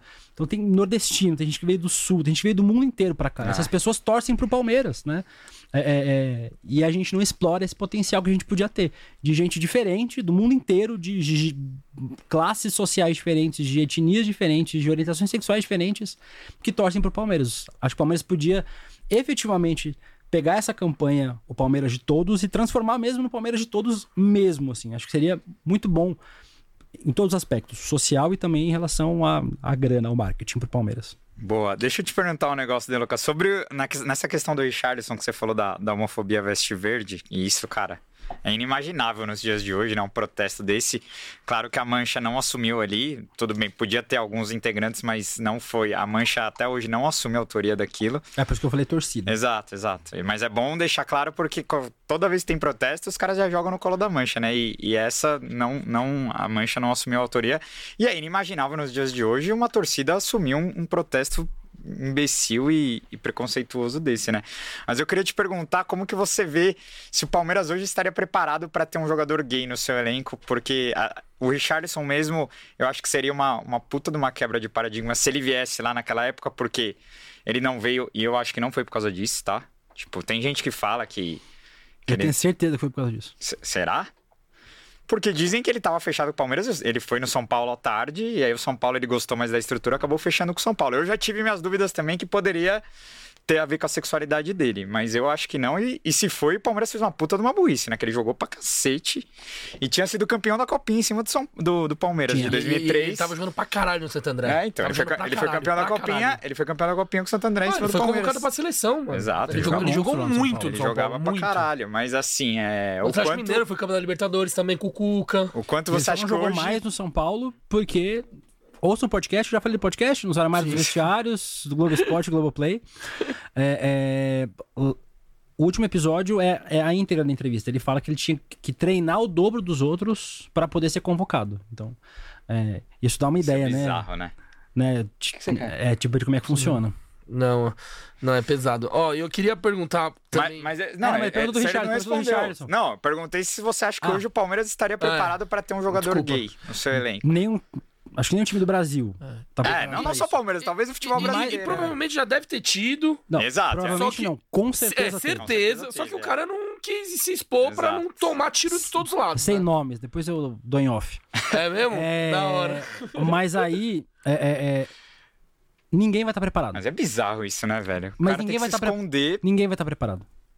Ninguém vai estar preparado pra isso. Nunca. A gente nunca vai estar preparado pra isso. Mas eu acho que precisa existir. Tem um quadrinho bem legal chamado é, O Outro Lado da Bola. Depois joguem aí no Google. É um quadrinho que conta a história de um jogador que se assume gay. Ele joga num time de uma grande cidade chamada Gaviões, né? Então, né, tipo, tem uma relação, né? Lá quem fez tipo, com, com- é, com um clube popular como o Corinthians. E ele se assume gay logo depois que o namorado, o ex-namorado dele apanha. Tem uma agressão homofóbica. E aí conta como é que seria a vida desse jogador, né? Como é que o clube reagiria e tal. É bem bacana. Chama o outro lado da bola. Cara, nenhum clube tá preparado. Ninguém tá preparado. São coisas que as entidades não estão prontas. Especialmente porque elas não estão prontas para fazer o diálogo, né? Então, se os clubes já fizessem esse diálogo há mais tempo, elas estariam prontas há mais tempo. Mas eu acho que acho que tem que acontecer. Eu acho que o dia que acontecer, é, é, a entidade vai precisar se organizar para isso. Assim. É, é, já aconteceu, né? A gente tem aí é, o próprio o próprio Igor Bene, o próprio Igor Benevenuto da entrevista semana retrasada falou que ele acha que 30% das pessoas que estão no futebol são gays e bissexuais. E, e isso já acontece, as pessoas estão aí. Né? Elas só não podem se assumir gays. Ouçam um podcast novo, vou recomendar, porque o Eliezer, que joga no Santa Cruz, por exemplo, é um cara que é heterossexual, né? Um, um abraço pra ele, inclusive, que, a gente ficou amigo depois do podcast. O cara é um volante, que joga no Santa Cruz. Ele tomou 40 nãos de clubes de A, B e C e D, porque eles achavam que ele era gay. Por conta de um vídeo que ele publicou. Vídeo dançando Marília Mendonça. Achavam. E aí a resposta que davam por empresário dele é: não, não, ele tem um extra-campo complicado. Outros disseram: não, não, Ele é viado, a gente não contrata viado. Nossa, bizarro, hein? Nossa. Literalmente, Tá com essas palavras mesmo.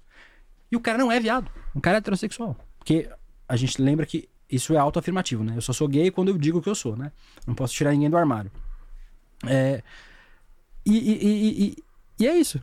Agora, se o cara fosse realmente gay, o cara falasse, não, eu sou, não, eu sou realmente gay. Não, Quantas portas estariam fechadas pra ele no futebol? e você vê como é, é, é- é hipócrita, né, o meio do futebol. Porque, assim, um, um jogador se posicionar politicamente, tudo que as pessoas falam é, cara, da, da porta da academia pra fora ele faz o que ele quer. A vida pessoal dele não interessa. O cara esquartejou Agora, a o namorada, cara- Gabriel. Agora, o cara ser gay, aí não pode. O cara esquartejou a namorada. Pois é. O cara esquartejou a namorada, deu pro cachorro comer e cimentou. Foi contratado pro clube. Nossa, muito, foi muito pesado. Ah, não, gente. Tipo, tem gente aí que. que- tem gente aí que, que foi condenado por estupro em outro país e é ídolo. Tem gente aí que tem condenação por. O, o, o, o, Renan acabou de matar alguém Já aqui tá. no Brasil. Ele acabou de matar alguém. Ele acabou de assassinar uma pessoa no acidente de trânsito. Ele acabou de matar alguém. Foi contratado pra jogar em outro clube. É isso. Mas um jogador gay, que, que os caras achavam que o cara era gay.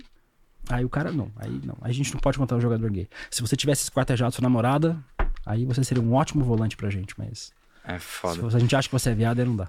E outra pergunta que eu queria te fazer: você tem vontade de se envolver politicamente no Palmeiras? Tenho vontade de envolver politicamente com mais nada. não, mentira. É, é, assim, como ativista político, eu continuo me envolvendo politicamente com as pautas, com o país. Mas não, não tenho nenhuma vontade de me envolver politicamente com o Palmeiras, com a entidade, assim. Eu Porque, mano, me envolver com a arquibancada. O que eu tava pensando aqui é, é inimaginável Nossa. pensar um gay no conselho do Palmeiras. Você imagina? Mas deve É uma ter. campanha? Tá lançando uma campanha? é isso? Não. Não, mas deve ter, deve ter, velho. Porque, Ah. mano, tem em todo Cara, lugar, tem cinco irmão. mulheres no conselho do Palmeiras. Ah, mas deve ter. E daí? Eu, Da- eu, e, das eu, cinco, eu, e das cinco, três acho que são vice-presidentes agora. A Leila, que Eu ela chamou várias mulheres pra eu, compor eu a- sou daqueles que pensam que todo da- lugar tem, velho.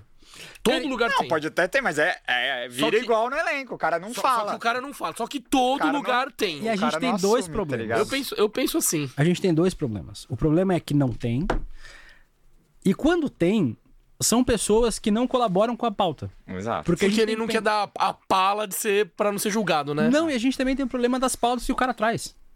A gente, por exemplo, tinha gente achando, ah, a Leila vai trazer pautas pro Palmeiras do feminismo e não sei o quê. É, Outra, outra informação que eu recebi em, em, em off. É, é, quando a Leila ela chega no Palmeiras, ela não sabia quem era a Bia Zenerato.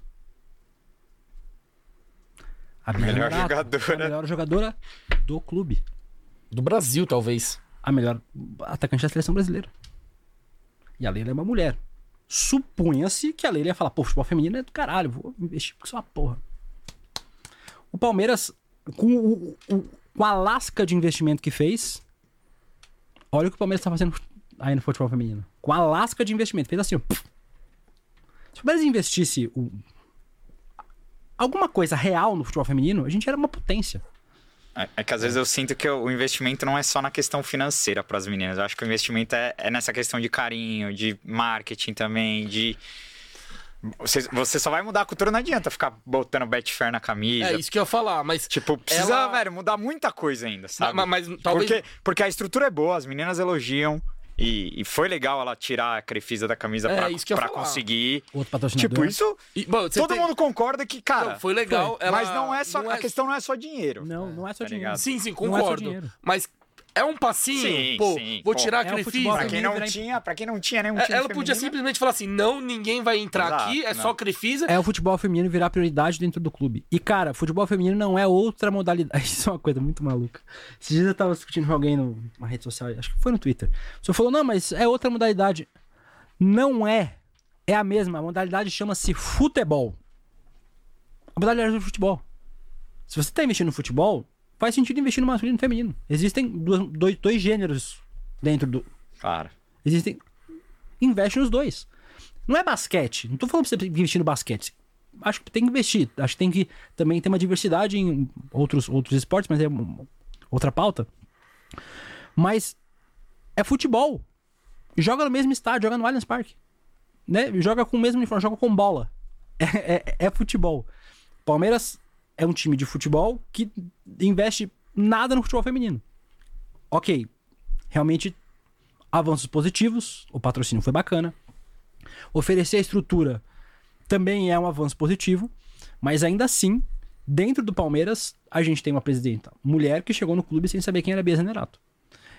E a gente acha que LGBTQ é mais ocupando espaços, dá visibilidade, mas se você não trouxer as pautas para o debate, aí você ah. não avança.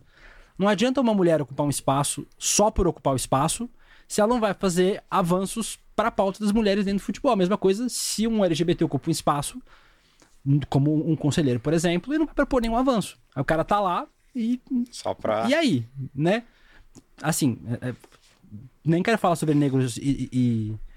porque também deve ter Sobre mulheres, porque eles ocupam um espaço de fala. Quando eles vierem aqui, eles falam sobre isso. Eu falo sobre LGBTQIA.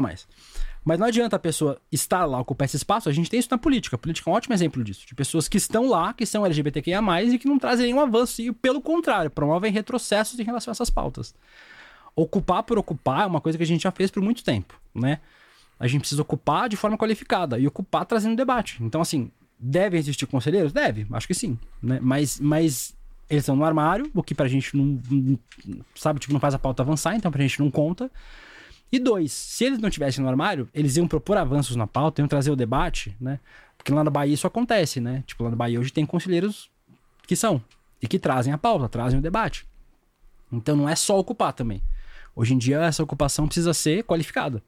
Você qualifica a ocupação, você consegue trazer é um retorno positivo para a pauta que você representa. Porque às vezes as pessoas não representam essa pauta. A Leila não representa a pauta das mulheres. Ela é uma mulher presidente do Palmeiras, mas ela não representa a pauta das mulheres dentro do Palmeiras. Bacana. E não sei se a, a galera não sabe ou a gente discute pouco. No, no, no, mundo do futebol feminino tem, tem muitas lésbicas, né? Você acha que no futebol feminino. 100% é... da seleção brasileira feminina hoje é lésbico e bissexual. Sim. E cê, no cê... Palmeiras temos muitas atletas é. lésbicas. E você acha que no futebol feminino é mais permissivo essa homossexualidade? Então, assim, existem duas coisas em relação a isso. A primeira delas é que espera-se que a mulher que joga futebol seja lésbica. Por quê? O futebol é um espaço de homem, e não sou eu que estou dizendo tá. isso. Quem diz isso é o futebol. O futebol é um espaço de desse masculino, né? Quando a mulher vai jogar no futebol, espera-se que ela seja a representatividade desse masculino. E quem é que performa esse masculino? Tem várias aspas aqui, tá, gente? Vocês estão ouvindo, entendam isso. Quem é que performa esse masculino? É a mulher lésbica. Dentro de um milhão de aspas, pelo amor de Deus. Porque a mulher lésbica cumpre o papel social do homem. E no futebol ela cumpre esse papel. Então, espera-se que a mulher lésbica jogue futebol. Ou que a mulher que tá no futebol seja lésbica.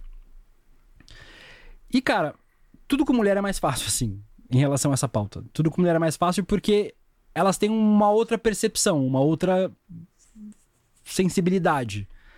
As mulheres não têm essa. É, é, é, é elas não se beneficiam com esse machismo, né? Elas são vítimas desse machismo, assim como as pessoas LGBTQIA que estão Sim. no futebol. Então elas não reproduzem esse machismo. Tanto que a gente já foi, enquanto Palmeiras Livre, com bandeira para jogo, de, pra jogo do Palmeiras feminino. A gente já foi para alguns jogos assim. Nunca pro masculino.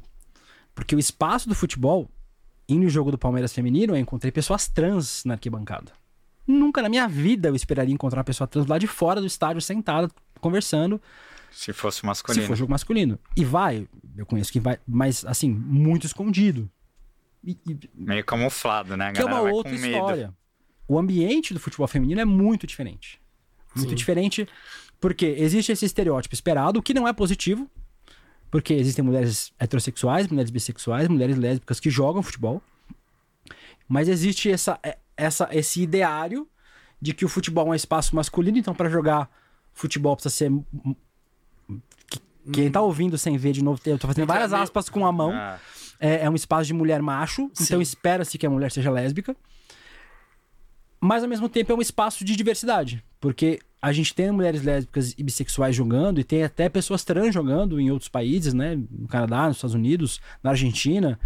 é, é, a gente tem um espaço de debate e diversidade muito diferente. Porque acho que entre mulheres, no futebol feminino, no, espaço do futebol feminino, a gente tem é, esse, esse espaço de debate sobre diversidade de uma forma muito diferente do que a gente tem em relação ao futebol masculino, porque a gente também tem o debate do machismo, né, que elas precisam superar para poder jogar futebol, né? A gente precisa lembrar que até os anos 80, quem não sabe depois joga no Google, uhum. futebol feminino proibido, era né? proibido, não é não, não podia é, é, era desaconselhado, não era proibido de jogar futebol. Então, elas é, é, é esse debate é, é, que a gente chama de interseccional, né? Quando junta várias pautas, para as mulheres a gente junta o debate da homofobia, da lesbofobia e do machismo, então o ambiente é melhor, assim, para que elas possam se assumir. É, é, é então a gente tem muitas jogadoras, a Marta, é, ela é lésbica assumida, a Cristiane, então a gente tem muitas jogadoras de alto nível, a Megan Rapinoe, que é uma das melhores do mundo. Sim. A gente tem muitos jogadores, a, a, gente tem muitas atletas femininas assumidamente lésbicas ou, ou a Marta bissexuais. também é, né? É, né? É. Acabou de falar. Ah, é, e também eu acho que por ser predominante, facilita, né? O, o, o acesso, a aceitação, né? Porque a maioria é, então facilita bem, né? É, e aí tem um ambiente, elas sentem mais à vontade, Sim. assim, né? Tipo, o ambiente não é um ambiente opressor, né? Assim, dentro do vestiário, elas encontram um espaço onde elas podem falar sobre isso. Elas encontram Sim. outras mulheres lésbicas. É, quando a gente falou com o Richarlison ou com o, ou com o Emerson Ferretti lá no podcast, que é um outro jogador que se assumiu gay, eles falaram que eles não encontravam outros jogadores gays para conversar. Não tem uma outra pessoa que você pode falar assim, sobre isso. No espaço futebol feminino você encontra outras pessoas, né? Assim, elas encontram outras pessoas. Isso não é mais um debate, não é uma pauta entre elas, né? Tipo, se ela é lésbica ou se ela é bissexual. Então, é um assunto meio superado no futebol feminino. Se, se, se, se é, é, é, é se isso é um problema ou não. É, tem, tem vários problemas, como o machismo. Obviamente, ainda existe homofobia, né? É, porque elas enfrentam homofobia na sociedade, né? E, obviamente, dentro, dentro do ambiente do futebol é um espelho da sociedade. Mas é um debate que está muito mais avançado, porque elas não encontram esse espaço desse machismo tóxico, né? Elas não precisam Tanta performar barreira, né? esse masculino esperado que se encontra no futebol masculino. No caso, Lima mandou dois reais aqui falando que a torcida divulga mais o feminino do que o clube. É, essa semana tivemos, saiu o Instagram aí das meninas depois de tanta luta, né? Hoje saiu no Twitter também. O quê? Hoje, hoje acho que saiu no Twitter, agora há pouco também. Oficial do Palmeiras Feminino? Eu acho não, mas já tinha acho já. que saiu. Mas já tinha já. Mas ah, não era tinha? oficial do clube, eu acho. Não, era. Era? No Twitter Era? veio antes. Ah, então. O Twitter veio antes, depois eh, agora veio o Instagram.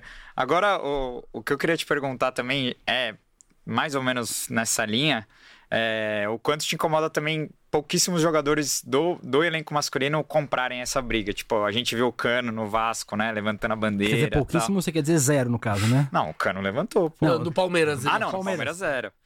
Porque assim, no Palmeiras eu acho que teriam alguns jogadores que. Por exemplo, o Scarpa, assim, é um cara. Ele é evangélico. Ah, aí já dificulta, mas. Enfim. Eu adoro Scarpa, mas eu acho que ele não compraria essa, essa, essa pauta. É. Mas enfim, o quanto te incomoda terem jogador, porque, cara, a gente sabe que o futebol é. O masculino é um, é um espaço muito conservador mesmo, né? É, é muito evangélico. É, muito jogador hipócrita também, né? Mas enfim, é, como que você vê essa, essa falta de posicionamento, não só sobre essa, mas ao racismo também, eu acho que mais jogadores deviam se posicionar. O Luiz Adriano, tentei entrevistar ele quando... Qual jogador que sofreu racismo lá no Shakhtar? Não lembro se foi Dentinho. Mas algum jogador brasileiro sofreu racismo no Shakhtar e eu queria entrevistar ele porque ele jogou anos lá. E eu queria que ele falasse disso. Ainda tipo, bem que você entrevistou, né? E aí ele não. Cara, o assessor dele falou, velho, ele não fala, dia... ele, não, ele não gosta, ele não quer. Tipo. Porque hoje, falei... ele, é, ele fica zoando o Palmeiras, né? Ah, não, mas isso foi logo quando ele chegou, tipo, ah, 2019. Não, não, tipo, eu queria entrevistar ele pra ver ele falando disso e ele não quis falar, sabe? Tipo, não sei o quanto dói no cara também, o quanto ele sofreu Sim para ele não querer tocar no assunto também, porque ele deve ter sofrido muito racismo na Ucrânia. Mas enfim, me incomoda esse. esse... Que o jogador vive numa bolha e ele não tá nem aí, né? Com o que tá acontecendo fora. Isso é uma coisa que me incomoda. Então, cara, a gente tem um problema de falta de politização dos jogadores. E politização não é politização partidária, né? Sim, sim. É, desde a base, os jogadores são ensinados a não falar sobre esses assuntos. Eles não são educados a falar sobre isso. Estão falando que foi o Tyson aqui. É, foi o Tyson. Que ele fez assim, né? Isso. Eles não são educados a falar sobre esse assunto é, e eles não são incentivados a falar sobre isso. Né? Então, um que eles não sabem falar, a maioria deles, e outro que eles são desencorajados a falar sobre esse assunto, sobre assuntos políticos. E políticos não político-partidários, mas políticos sociais mesmo, né? Homofobia, racismo, machismo. É, isso é ruim, porque você é um ídolo, você tá falando com milhares de pessoas que te admiram. E quando você vê uma pessoa que você gosta muito falando sobre um assunto, você pensa duas vezes sobre aquilo que você tá ouvindo, né? Você passa a refletir com outro filtro sobre aquilo. É, e quando você tem um jogador fazendo isso, é muito importante. A gente tem pouquíssimos jogadores no Brasil que se posicionam. Tem um jogador do Vasco, muito, muito jovem, esqueci o nome dele agora. A gente tem o Cano, a gente tem. É, Tinha é, o Igor Julião, tem né? o Igor Julião, que tá agora lá em Portugal. O Juninho Pernambucano, um jogador que sempre se posicionou. Né? Então a gente tem alguns jogadores no Brasil que se posicionam em relação a isso, que falam sobre isso. É, mas a maioria deles não faz porque tem medo né, de entrar numa polêmica que vai fazer com que parte da torcida ache ruim. O próprio clube deve desencorajar eu... ah, né, com, com, com, que eles, com que eles falem, com que eles se posicionem sobre isso.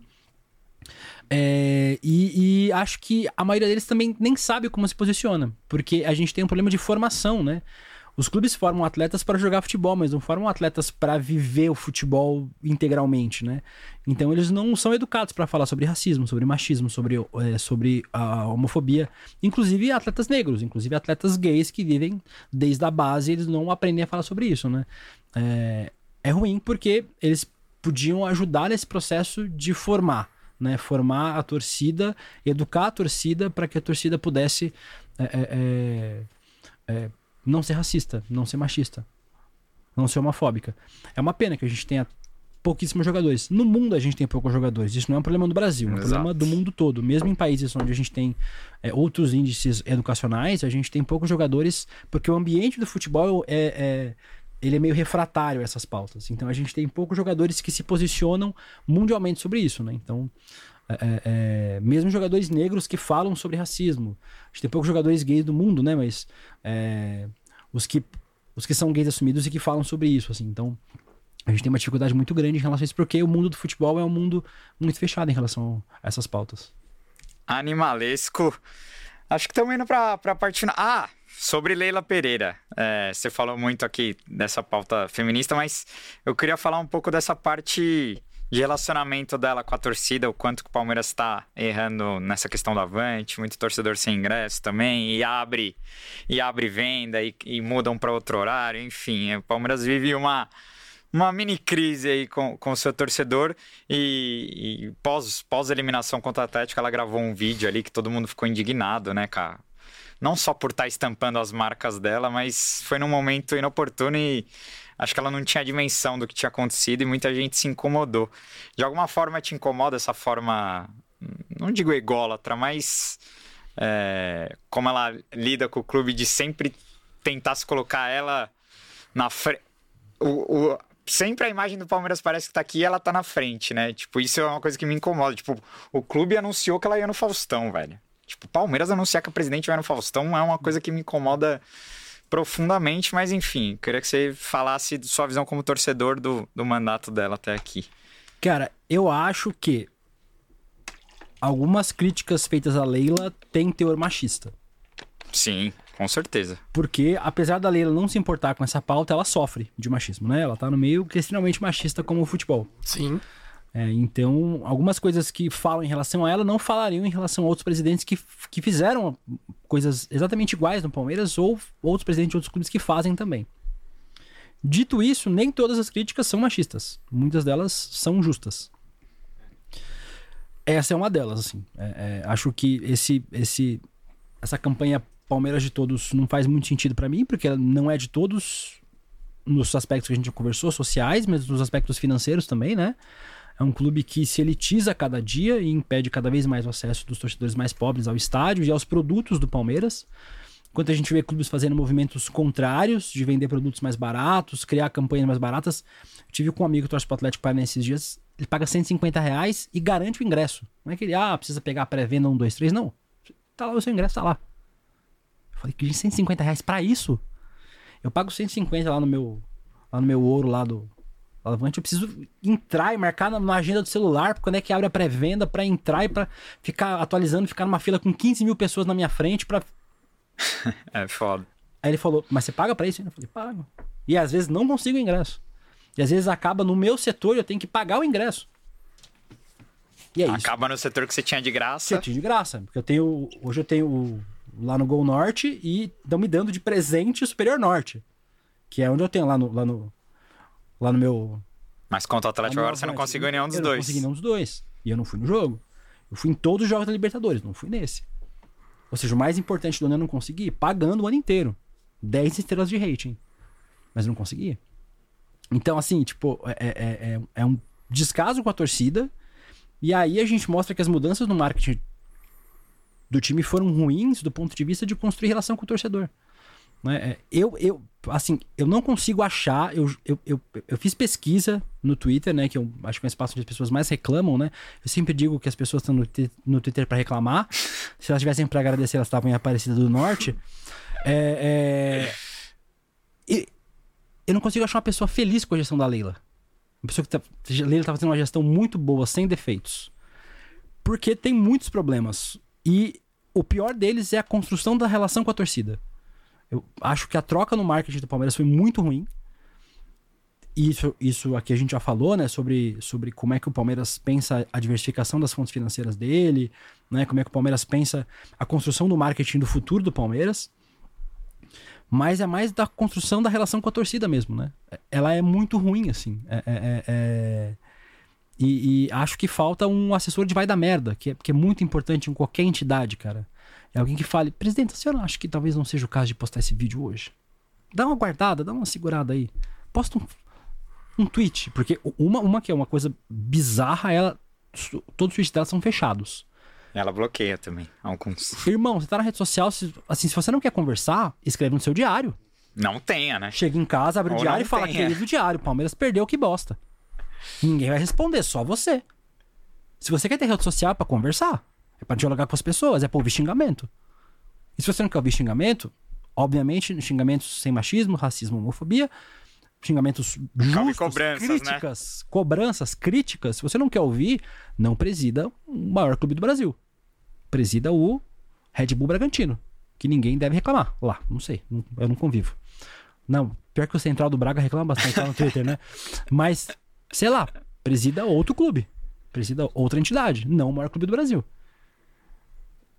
E aí ela fecha os comentários. Então a relação é muito ruim, assim, ela bloqueia as pessoas que criticam.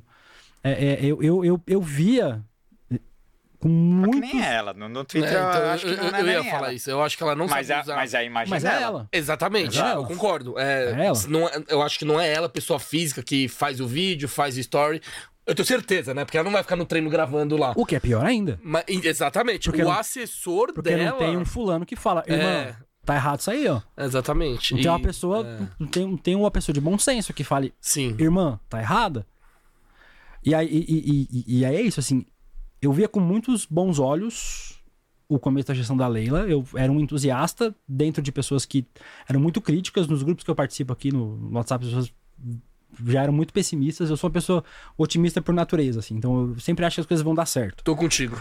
Eu achava que ia dar muito certo, assim, muito positivo. E não só pela grana, mas pela mudança de paradigma. Pô, uma mulher presidente do Palmeiras pela primeira vez na história. Pô, um negócio foda, assim, sabe? É, vin- vindo de outro background, que não é uma pessoa do futebol mesmo, raizão lá, que era conselheira histórica. Achei que ela trazer ideias novas, frescas, refres... que ia mudar o- mais conservadora do que os caras que vinham antes dela, em relação às pautas sociais, em relação às pautas de mudança, mais conservadora financeiramente, o que eu achei que ela ia. Não, ela vai fazer uma revolução financeira no Palmeiras, vai colocar ação na bolsa de valores, vai pegar a porra toda, vai. O Palmeiras vai. Nada acontece, nada. né? E aí, assim, isso, isso faz com que o Palmeiras, tipo, não evolua. Não, não cresça em nenhum aspecto, assim. E aí a gente volta para aquele debate que a gente fez. Tipo, será que a gestão dela é muito ganhadora? Ou será que a gestão dela é muito vencedora porque ela teve o acaso de tocar no maior técnico da história do Palmeiras, assim. É. E aí, a- é- é, acho, acho eu, eu, assim, fico muito triste porque tudo que acontece de ruim no Palmeiras pra mim é, é- é triste. Eu acho que a gestão dela é ruim e podia ser muito melhor. Espero que ela melhore, espero que ela ouça as críticas. Eu, assim, tipo, eu não conheço ela pessoalmente, não conheço ela virtualmente, não conheço ela de jeito nenhum. Mas eu espero que ela seja uma pessoa aberta a críticas, ouça as críticas e faça as melhorias necessárias para a gestão dela melhorar e que ela possa ser é, uma, uma, é, uma presidenta para o Palmeiras melhor do que ela é hoje, para que o Palmeiras possa evoluir nesses aspectos que eu acho que o Palmeiras hoje está atrás dos, dos seus principais rivais, né? Como a gente falou, obviamente o Palmeiras é melhor hoje do que os outros clubes, sei lá, de 70, 90% dos clubes do Brasil é, mas acho que o Palmeiras é o maior campeão do Brasil, é o maior campeão do Brasil na Libertadores. A gente subiu muito a régua e eu acho que a gente não pode baixar essa régua porque a gente não pode aceitar menos do que a gente tem hoje. A gente é o maior campeão do Brasil, a gente é o maior clube desse país, é, sem clubismo nenhum. é, e eu acho que a gente não pode aceitar menos do que isso. Assim, o Palmeiras tem que se, tem que se construir sem SAF, sem, sem, sem nenhuma dessas invencionistas do futebol para ser o maior clube do Brasil em todos os aspectos, em relação à renda, em relação a público, em relação a patrocínio, em relação a elenco. Eu acho que a Leila hoje tem uma visão muito, muito, muito é, é, é conservadora. Não é nem conservadora, muito pequena pro tamanho do Palmeiras. Eu acho que acho que quem preside o Palmeiras tem que pensar, esse aqui vai ser o maior clube do mundo. Ele é o maior clube do Brasil, é, desde sempre, mas esse aqui vai ser o maior clube do mundo. E eu acho que ela não pensa assim hoje. Vamos lá, agora eu vou Muito me posicionar. Eu discordo em algumas coisas, é até legal discutir. Em relação aos ingressos, talvez foi a questão do cambismo que ela não conseguiu controlar, que fudeu geral, né? Porque eu acho que ano passado, nos, é que ano passado teve a pandemia, né? Mas o Avante, quem era cinco estrelas, que antigamente nem tinha 10, era até 5, conseguia Dava comprar tranquilo. é. Não é verdade? Dava, eu, dava. eu sou Avante desde 14. Dava. Então, claro que ela podia ter feito uma. Proteger, o melhor. Eu não manjo nessa parte de software, de venda de ingresso. E esse ano piorou a situação. Esse, Os esse, anos anteriores era mais fácil. é, esse foi o pior de todos, porque eu acho que teve. Talvez essa máfia do cambismo, vamos dizer assim, é, fudeu a parada toda. Então eu tiro um pouquinho da conta dela em relação a isso. É, Agora, da imagem, eu acho que ela- talvez ela seja mal assessorada. Fala aí, que, que, que, que- Não, tá a notícia acabou de a sair Leila aqui. mandou mensagem. Não, Palmeiras expulsa, Palmeiras expulsa cambistas do programa Avante e pedirá abertura de inquérito. Então, Duze- 200 cambistas rodaram. 200 cambistas Ó, rodaram. pô, mas é um passo. Ah. Tipo, Porra. e, e o cambismo não é só do do Palmeiras. No mundo inteiro. tem- Se você for comprar Super Bowl, vai ter cambismo. Se você Vai. for no UFC na China, vai ter cambismo. É um problema que tem que solucionar. Então, Sim. essa questão. E, e é assim, no começo do ano, o Campeonato Paulista, ela baixou o preço. Comparado ao Gagliotti. Sim, sim. Tem que bater Sim. palma. Com certeza. A funila, final, semifinal, Copa do é, é, Libertadores, não tem jeito, velho. Vai ser caro mesmo o ingresso. Eu acho que é questão de oferta e demanda. E, e- e ela também tava falando que ia fazer um setor popular, né? Pra 700, 800 Sim, pessoas. É não- pouco. mas não é. saiu do papel ainda. Mas não saiu do papel. Mas ela tá. Eu acho que ela tenta fazer algo pra ser o Palmeiras de todos, na minha opinião. Falta ação? Falta. Aí agora, eu- agora eu concordo com o Deluca na questão do, de vender a imagem, o, o relacionamento com o torcedor.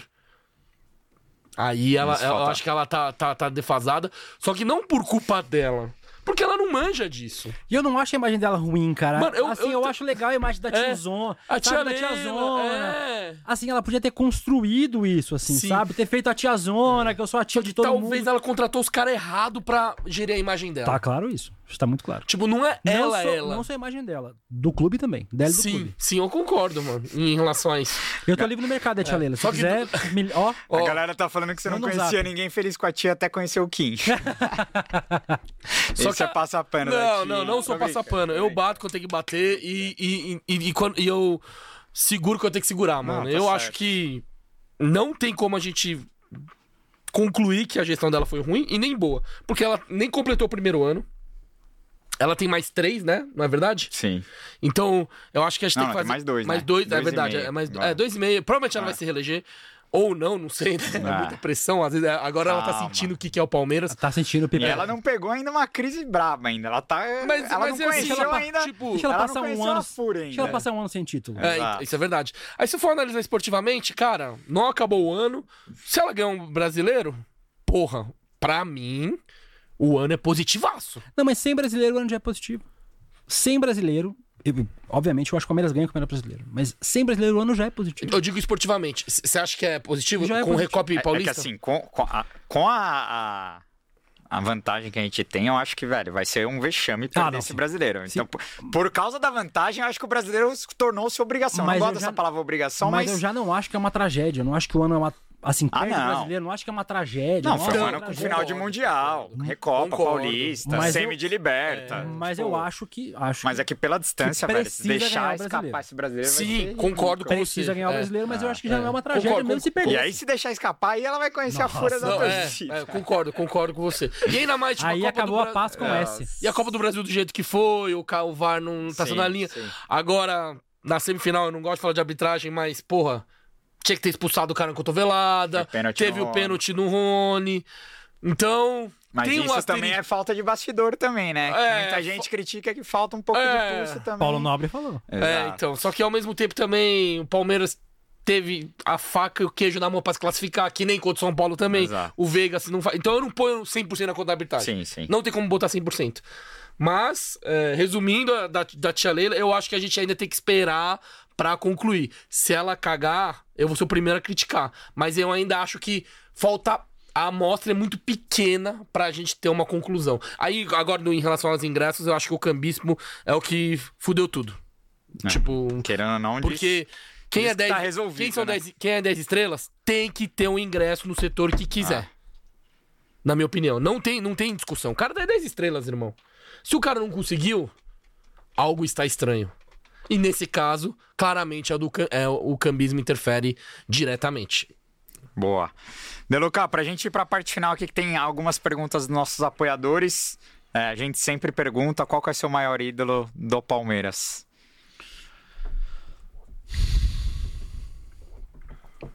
Eu sempre tenho dificuldade de responder isso, assim. É... Que eu vi.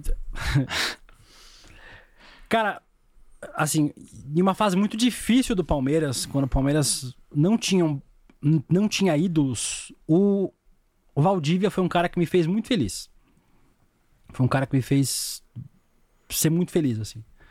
É, Então eu acho que Valdívia é um dos meus maiores ídolos do Palmeiras. É, junto a ele, coloco o Alex. O Alex de um, um time do Palmeiras onde eu comecei a entender de futebol, comecei tipo, a gostar de futebol.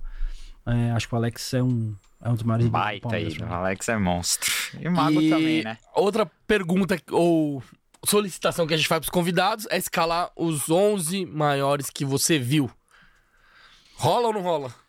Cara, eu tinha até escrito isso esses dias atrás, mas o Everton, é, Arce, Mina, Gomes, Júnior, Danilo, polêmica, Galeano, Ó.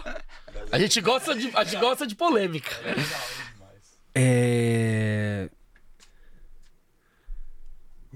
Veiga, Valdívia, Edmundo, Alex. Ah, eu falo, caramba, cadê o Alex? Ah, você jogou com, o só atacante. com um atacante. Tá é. certo. Não, mas tá bom. o treinador eu acho que está claro, né? 4-5-1. É, Tem não tem ideia. Abel, a- E o, e- O foda é que o Palmeiras tem muitos bons, bons técnicos na história, Sim. né? Mas, é, é, apesar de ter uma relação de carinho muito grande com o Luxemburgo por vários motivos, e com o Filipão também, quando eu comecei lá em 98, 99, é tipo, ela tem uma relação mais de amor com o Palmeiras.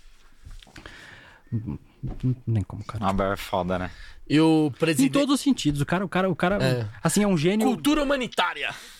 Não, assim, ele não é o, ele não é o maior técnico da história do Palmeiras. O Abel Ferreira é o maior ser humano que já se sentou no banco de reservas do Palmeiras. Em, em, em, em todas as posições. Se pegar jogador, comissão Dirigente. técnica, dirigente, o, o Abel é o maior ser humano que já esteve contratado pela Sociedade Esportiva Palmeiras. Maravilhoso. E pra você, o melhor presidente do Palmeiras que você viu? Paulo Nobre. Paulo Nobre. Pesado, hein? Muito bom. Vou... Vamos para as perguntas da- do- do- dos nossos apoiadores? Apesar de eu amar o Beluso, beijo pro, pro- beijo pro professor Beluso. Ah, Beluso, é- a gente entrevistou aqui, Beluso o cara é é, brabo. uma lenda O viva. professor Beluso é, Ele é muito o sinistro. professor Beluso é incrível. Ele é Muito monstro sinistro. mesmo. Ó, algumas perguntas dos nossos apoiadores aqui, ó. O Luca Pellegrini mandou. É. Luca Pellegrini mandou. Pergunta para Aureliano se o trabalho de ativismo dele tem espaço para chegar nos jogadores ou ainda as portas são muito fechadas. Zero. Só o Flaco Lopes me segue no Twitter. Um beijo, Flaco. Ó. Te adoro. O Vitor Comanetti ele fala: o Palmeiras, além das postagens em redes sociais, tem alguma ação concreta para uma maior inclusão das pautas LGBTQIA? Nada, o Palmeiras mal faz os posts, né? Os posts são meio ruins, meio engembrados, assim. Teve, teve um dia. Tem, tem três dias importantes pra gente, né? O dia de combate à homofobia, o dia do orgulho. É, E num desses dias o Palmeiras fez aquele post todo verde, assim. Putz, cara. Tem que, tem que dar RT naquilo ali. Foi uma tragédia, assim. Nem uma bandeirinha os caras conseguiram colocar, nem um negócio assim, é, aquele por um futuro mais verde. Parecia dia, dia da Amazônia, dia do meio ambiente, assim. É que o clube ele coloca tudo nesse guarda-chuva do, do Por um Futuro Mais Verde, né? Porque é, é, a, é a ação que eles dizem que é da, É. da SOS Amazônia, mas tudo de Mas sustentabilidade. viado não dá em árvore, não. Viado, viado não dá em árvore, não. É, tem muito, tem muito, mas não dá em árvore. A gente nasce como todo mundo, gente. Então, É. aí, assim, nem nas redes sociais o Palmeiras faz direito, assim. Então, hum, não há nada, nenhum tipo de diálogo e nenhum tipo de ação concreta que o Palmeiras faça em relação à diversidade. Boa. O Henrique Costa ele fala: gostaria de saber referente à homofobia e masculinidade nas categorias de base. Como está? Mu- Mudou algo? Você fez um, um episódio do, do Nos Armários Lá no podcast tem um, sobre categoria de base, Tem um né? episódio que é sobre a base e a resposta é não. Não mudou nada. Ainda os, os jovens são ensinados a mesma coisa. São ensinados que homem não chora, que existe um tipo certo de masculino e que para você crescer no futebol você tem que ser daquele jeito. Então, a base ainda, que é onde os clubes é, é, podem fazer, e lá, inclusive, lá na Canarinhos LGBT, a gente tem falado muito com os clubes para fazer esse trabalho de formação, principalmente na base, assim, né? Para que as próximas gerações de atletas sejam diferentes.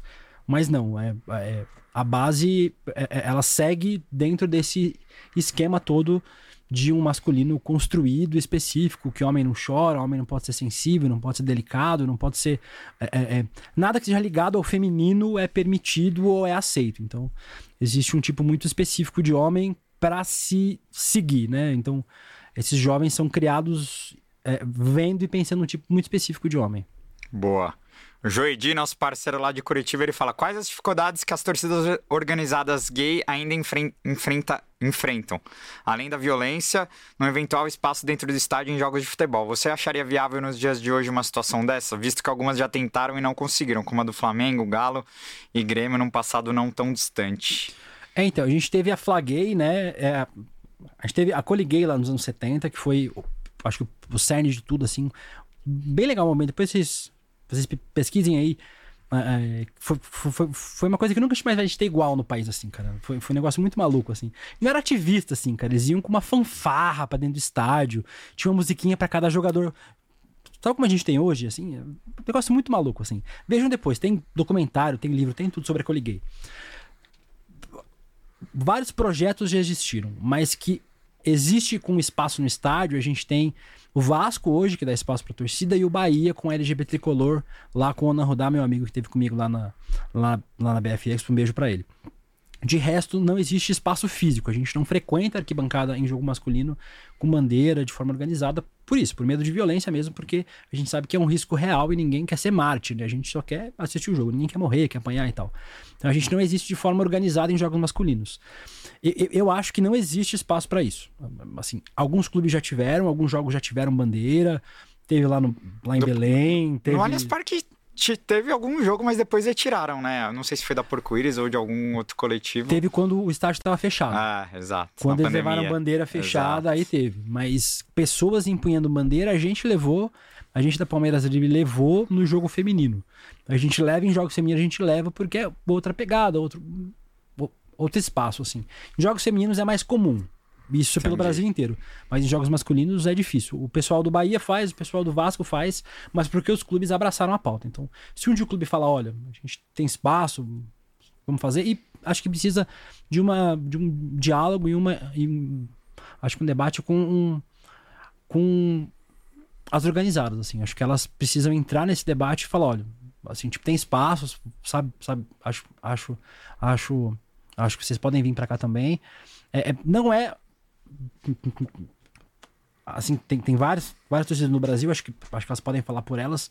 Não é pelo menos uma ideia minha criar uma organizada com muitos, muitos membros para ir com- de forma organizada e tal. A gente quer espaço no estádio para estar no estádio torcendo como a gente é, sem precisar ir de um jeito diferente, sem precisar trocar meu brinco, sem precisar trocar a, a minha pulseira, sem precisar ir de um jeito diferente.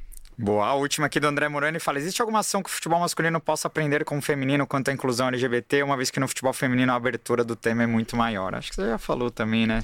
É, é, é isso, assim. Acho que o clube precisa criar esse ambiente, né? É, acho que os clubes precisam criar esse ambiente. Eu acho que as federações e as confederações precisam começar, como eles já estão indicando, a punir cantos homofóbicos. Quando você pune, você já tem uma educação obrigatória, né? Então, assim, você não vai mais cantar. Se você cantar, o seu time vai, vai, vai ser eliminado da competição, você vai perder ponto. E os clubes precisam assumir essa educação em relação a várias pautas, né? Tipo, não tem lá no intervalo, não, é, não invada o gramado, não jogue Sim. coisa no, ah. no campo. É a mesma coisa, cara. Assim, é, assim, tipo, se tem aquele aviso, tipo, tem um aviso, é, não, não dê um tiro no jogador. Tem esse aviso? Não. Não, porque as pessoas não fazem isso, né? Tem um aviso de não jogue coisa que as pessoas jogam coisa. Tem um aviso de não, não invada o gramado que as pessoas invadem o gramado.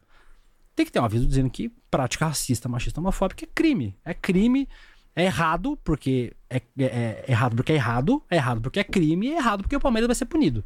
Então acho que é, tipo, um aviso desse tipo já é um, um, um adianto, assim, mas fazer ações educativas pro ano inteiro, já também, fora das datas, né, também já é um, um avanço. Boa.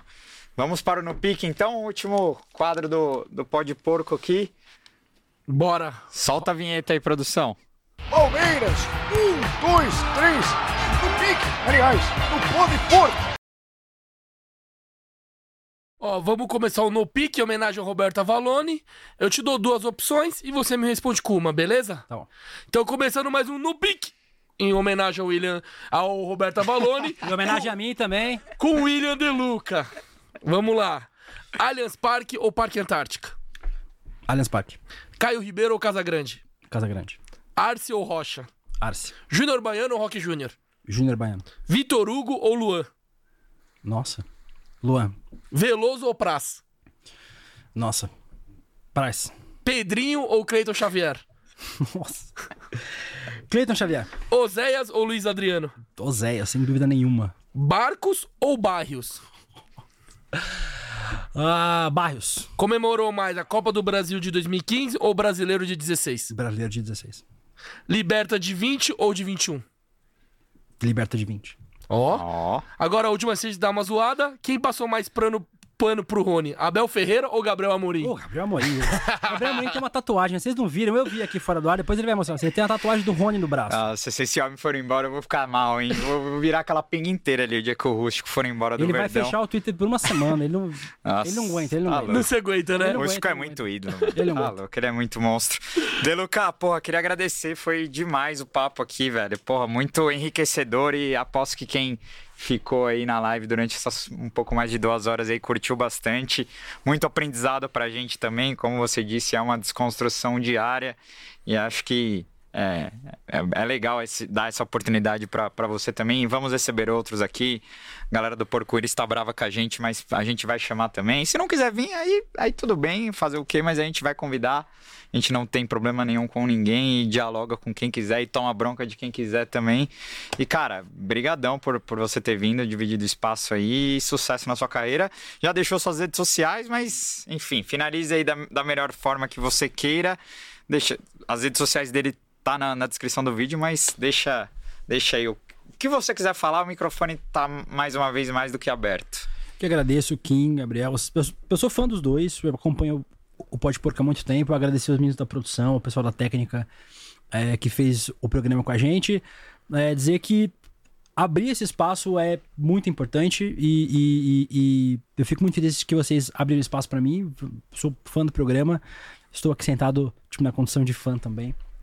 É, e eu tô. Fico muito feliz de ver um espaço como esse que fala sobre o Palmeiras ter o o tamanho que ele tem, a repercussão que ele tem, é, em especial que a gente fale sobre essas pautas tão importantes, né? É, é, é pra gente enquanto sociedade, enquanto torcida, é, para tanta gente, né? Vocês são um espaço de comunicação gigante.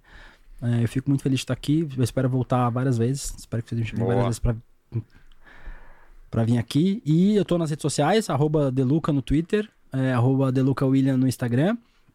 É, tô com projetos legais, estão vindo aí. Outro podcast, o Podcast Esporte Clube, que eu vou apresentar com a também palestrina Alicia Klein. Ó, oh, Alicia Klein, essa tá, ó, tá, tá devendo, hein? Tá todo, tô muito Ela mora no Rio, aqui. né? Não, mora em Brasília. Brasília. Mora em Brasília. Nossa. Mas ela vai vir pra cá gravar podcast comigo. Eu vou, eu vou. Só eu quero vou- ver, só quero O ver. Luca vai fazer a ponte. Eu já vou, vou deixar o compromisso dela feito aqui. Tem, um- tem aí vários projetos legais vindo por aí, que não é papo de gente que não tem nada o que fazer, sabe? Não, eu tenho projetos, estou estudando projetos, mas tem projetos bem legais vindo por aí. É, e vocês acompanhem lá nas redes sociais que a gente fica, a gente fica conversando. Eu agradeço o espaço de novo e precisando é só chamar que eu tô aqui. Maravilhoso. Eu que agradeço é, você ter colado aqui. É uma honra ter te entrevistado. Não é nem entrevista, é um bate-papo É, aqui. resenha. E, pô, pra mim foi um aprendizado, uma aprendizagem gigantesca, uma aula. um fã da Leila Pereira, foi importante. pra mim, Exato. Foi legal. Não sou fã, galera, mas também tamo junto e, pô, só agradecer. Muito obrigado, de verdade. Ó, lembrando, ó, hoje sextou com Pops, hein? Tem o link aqui na descrição do vídeo. Cupom pode porco 50 pelo link da Poppin. Você pede um hambúrguerzinho Tops Ultra Smashed.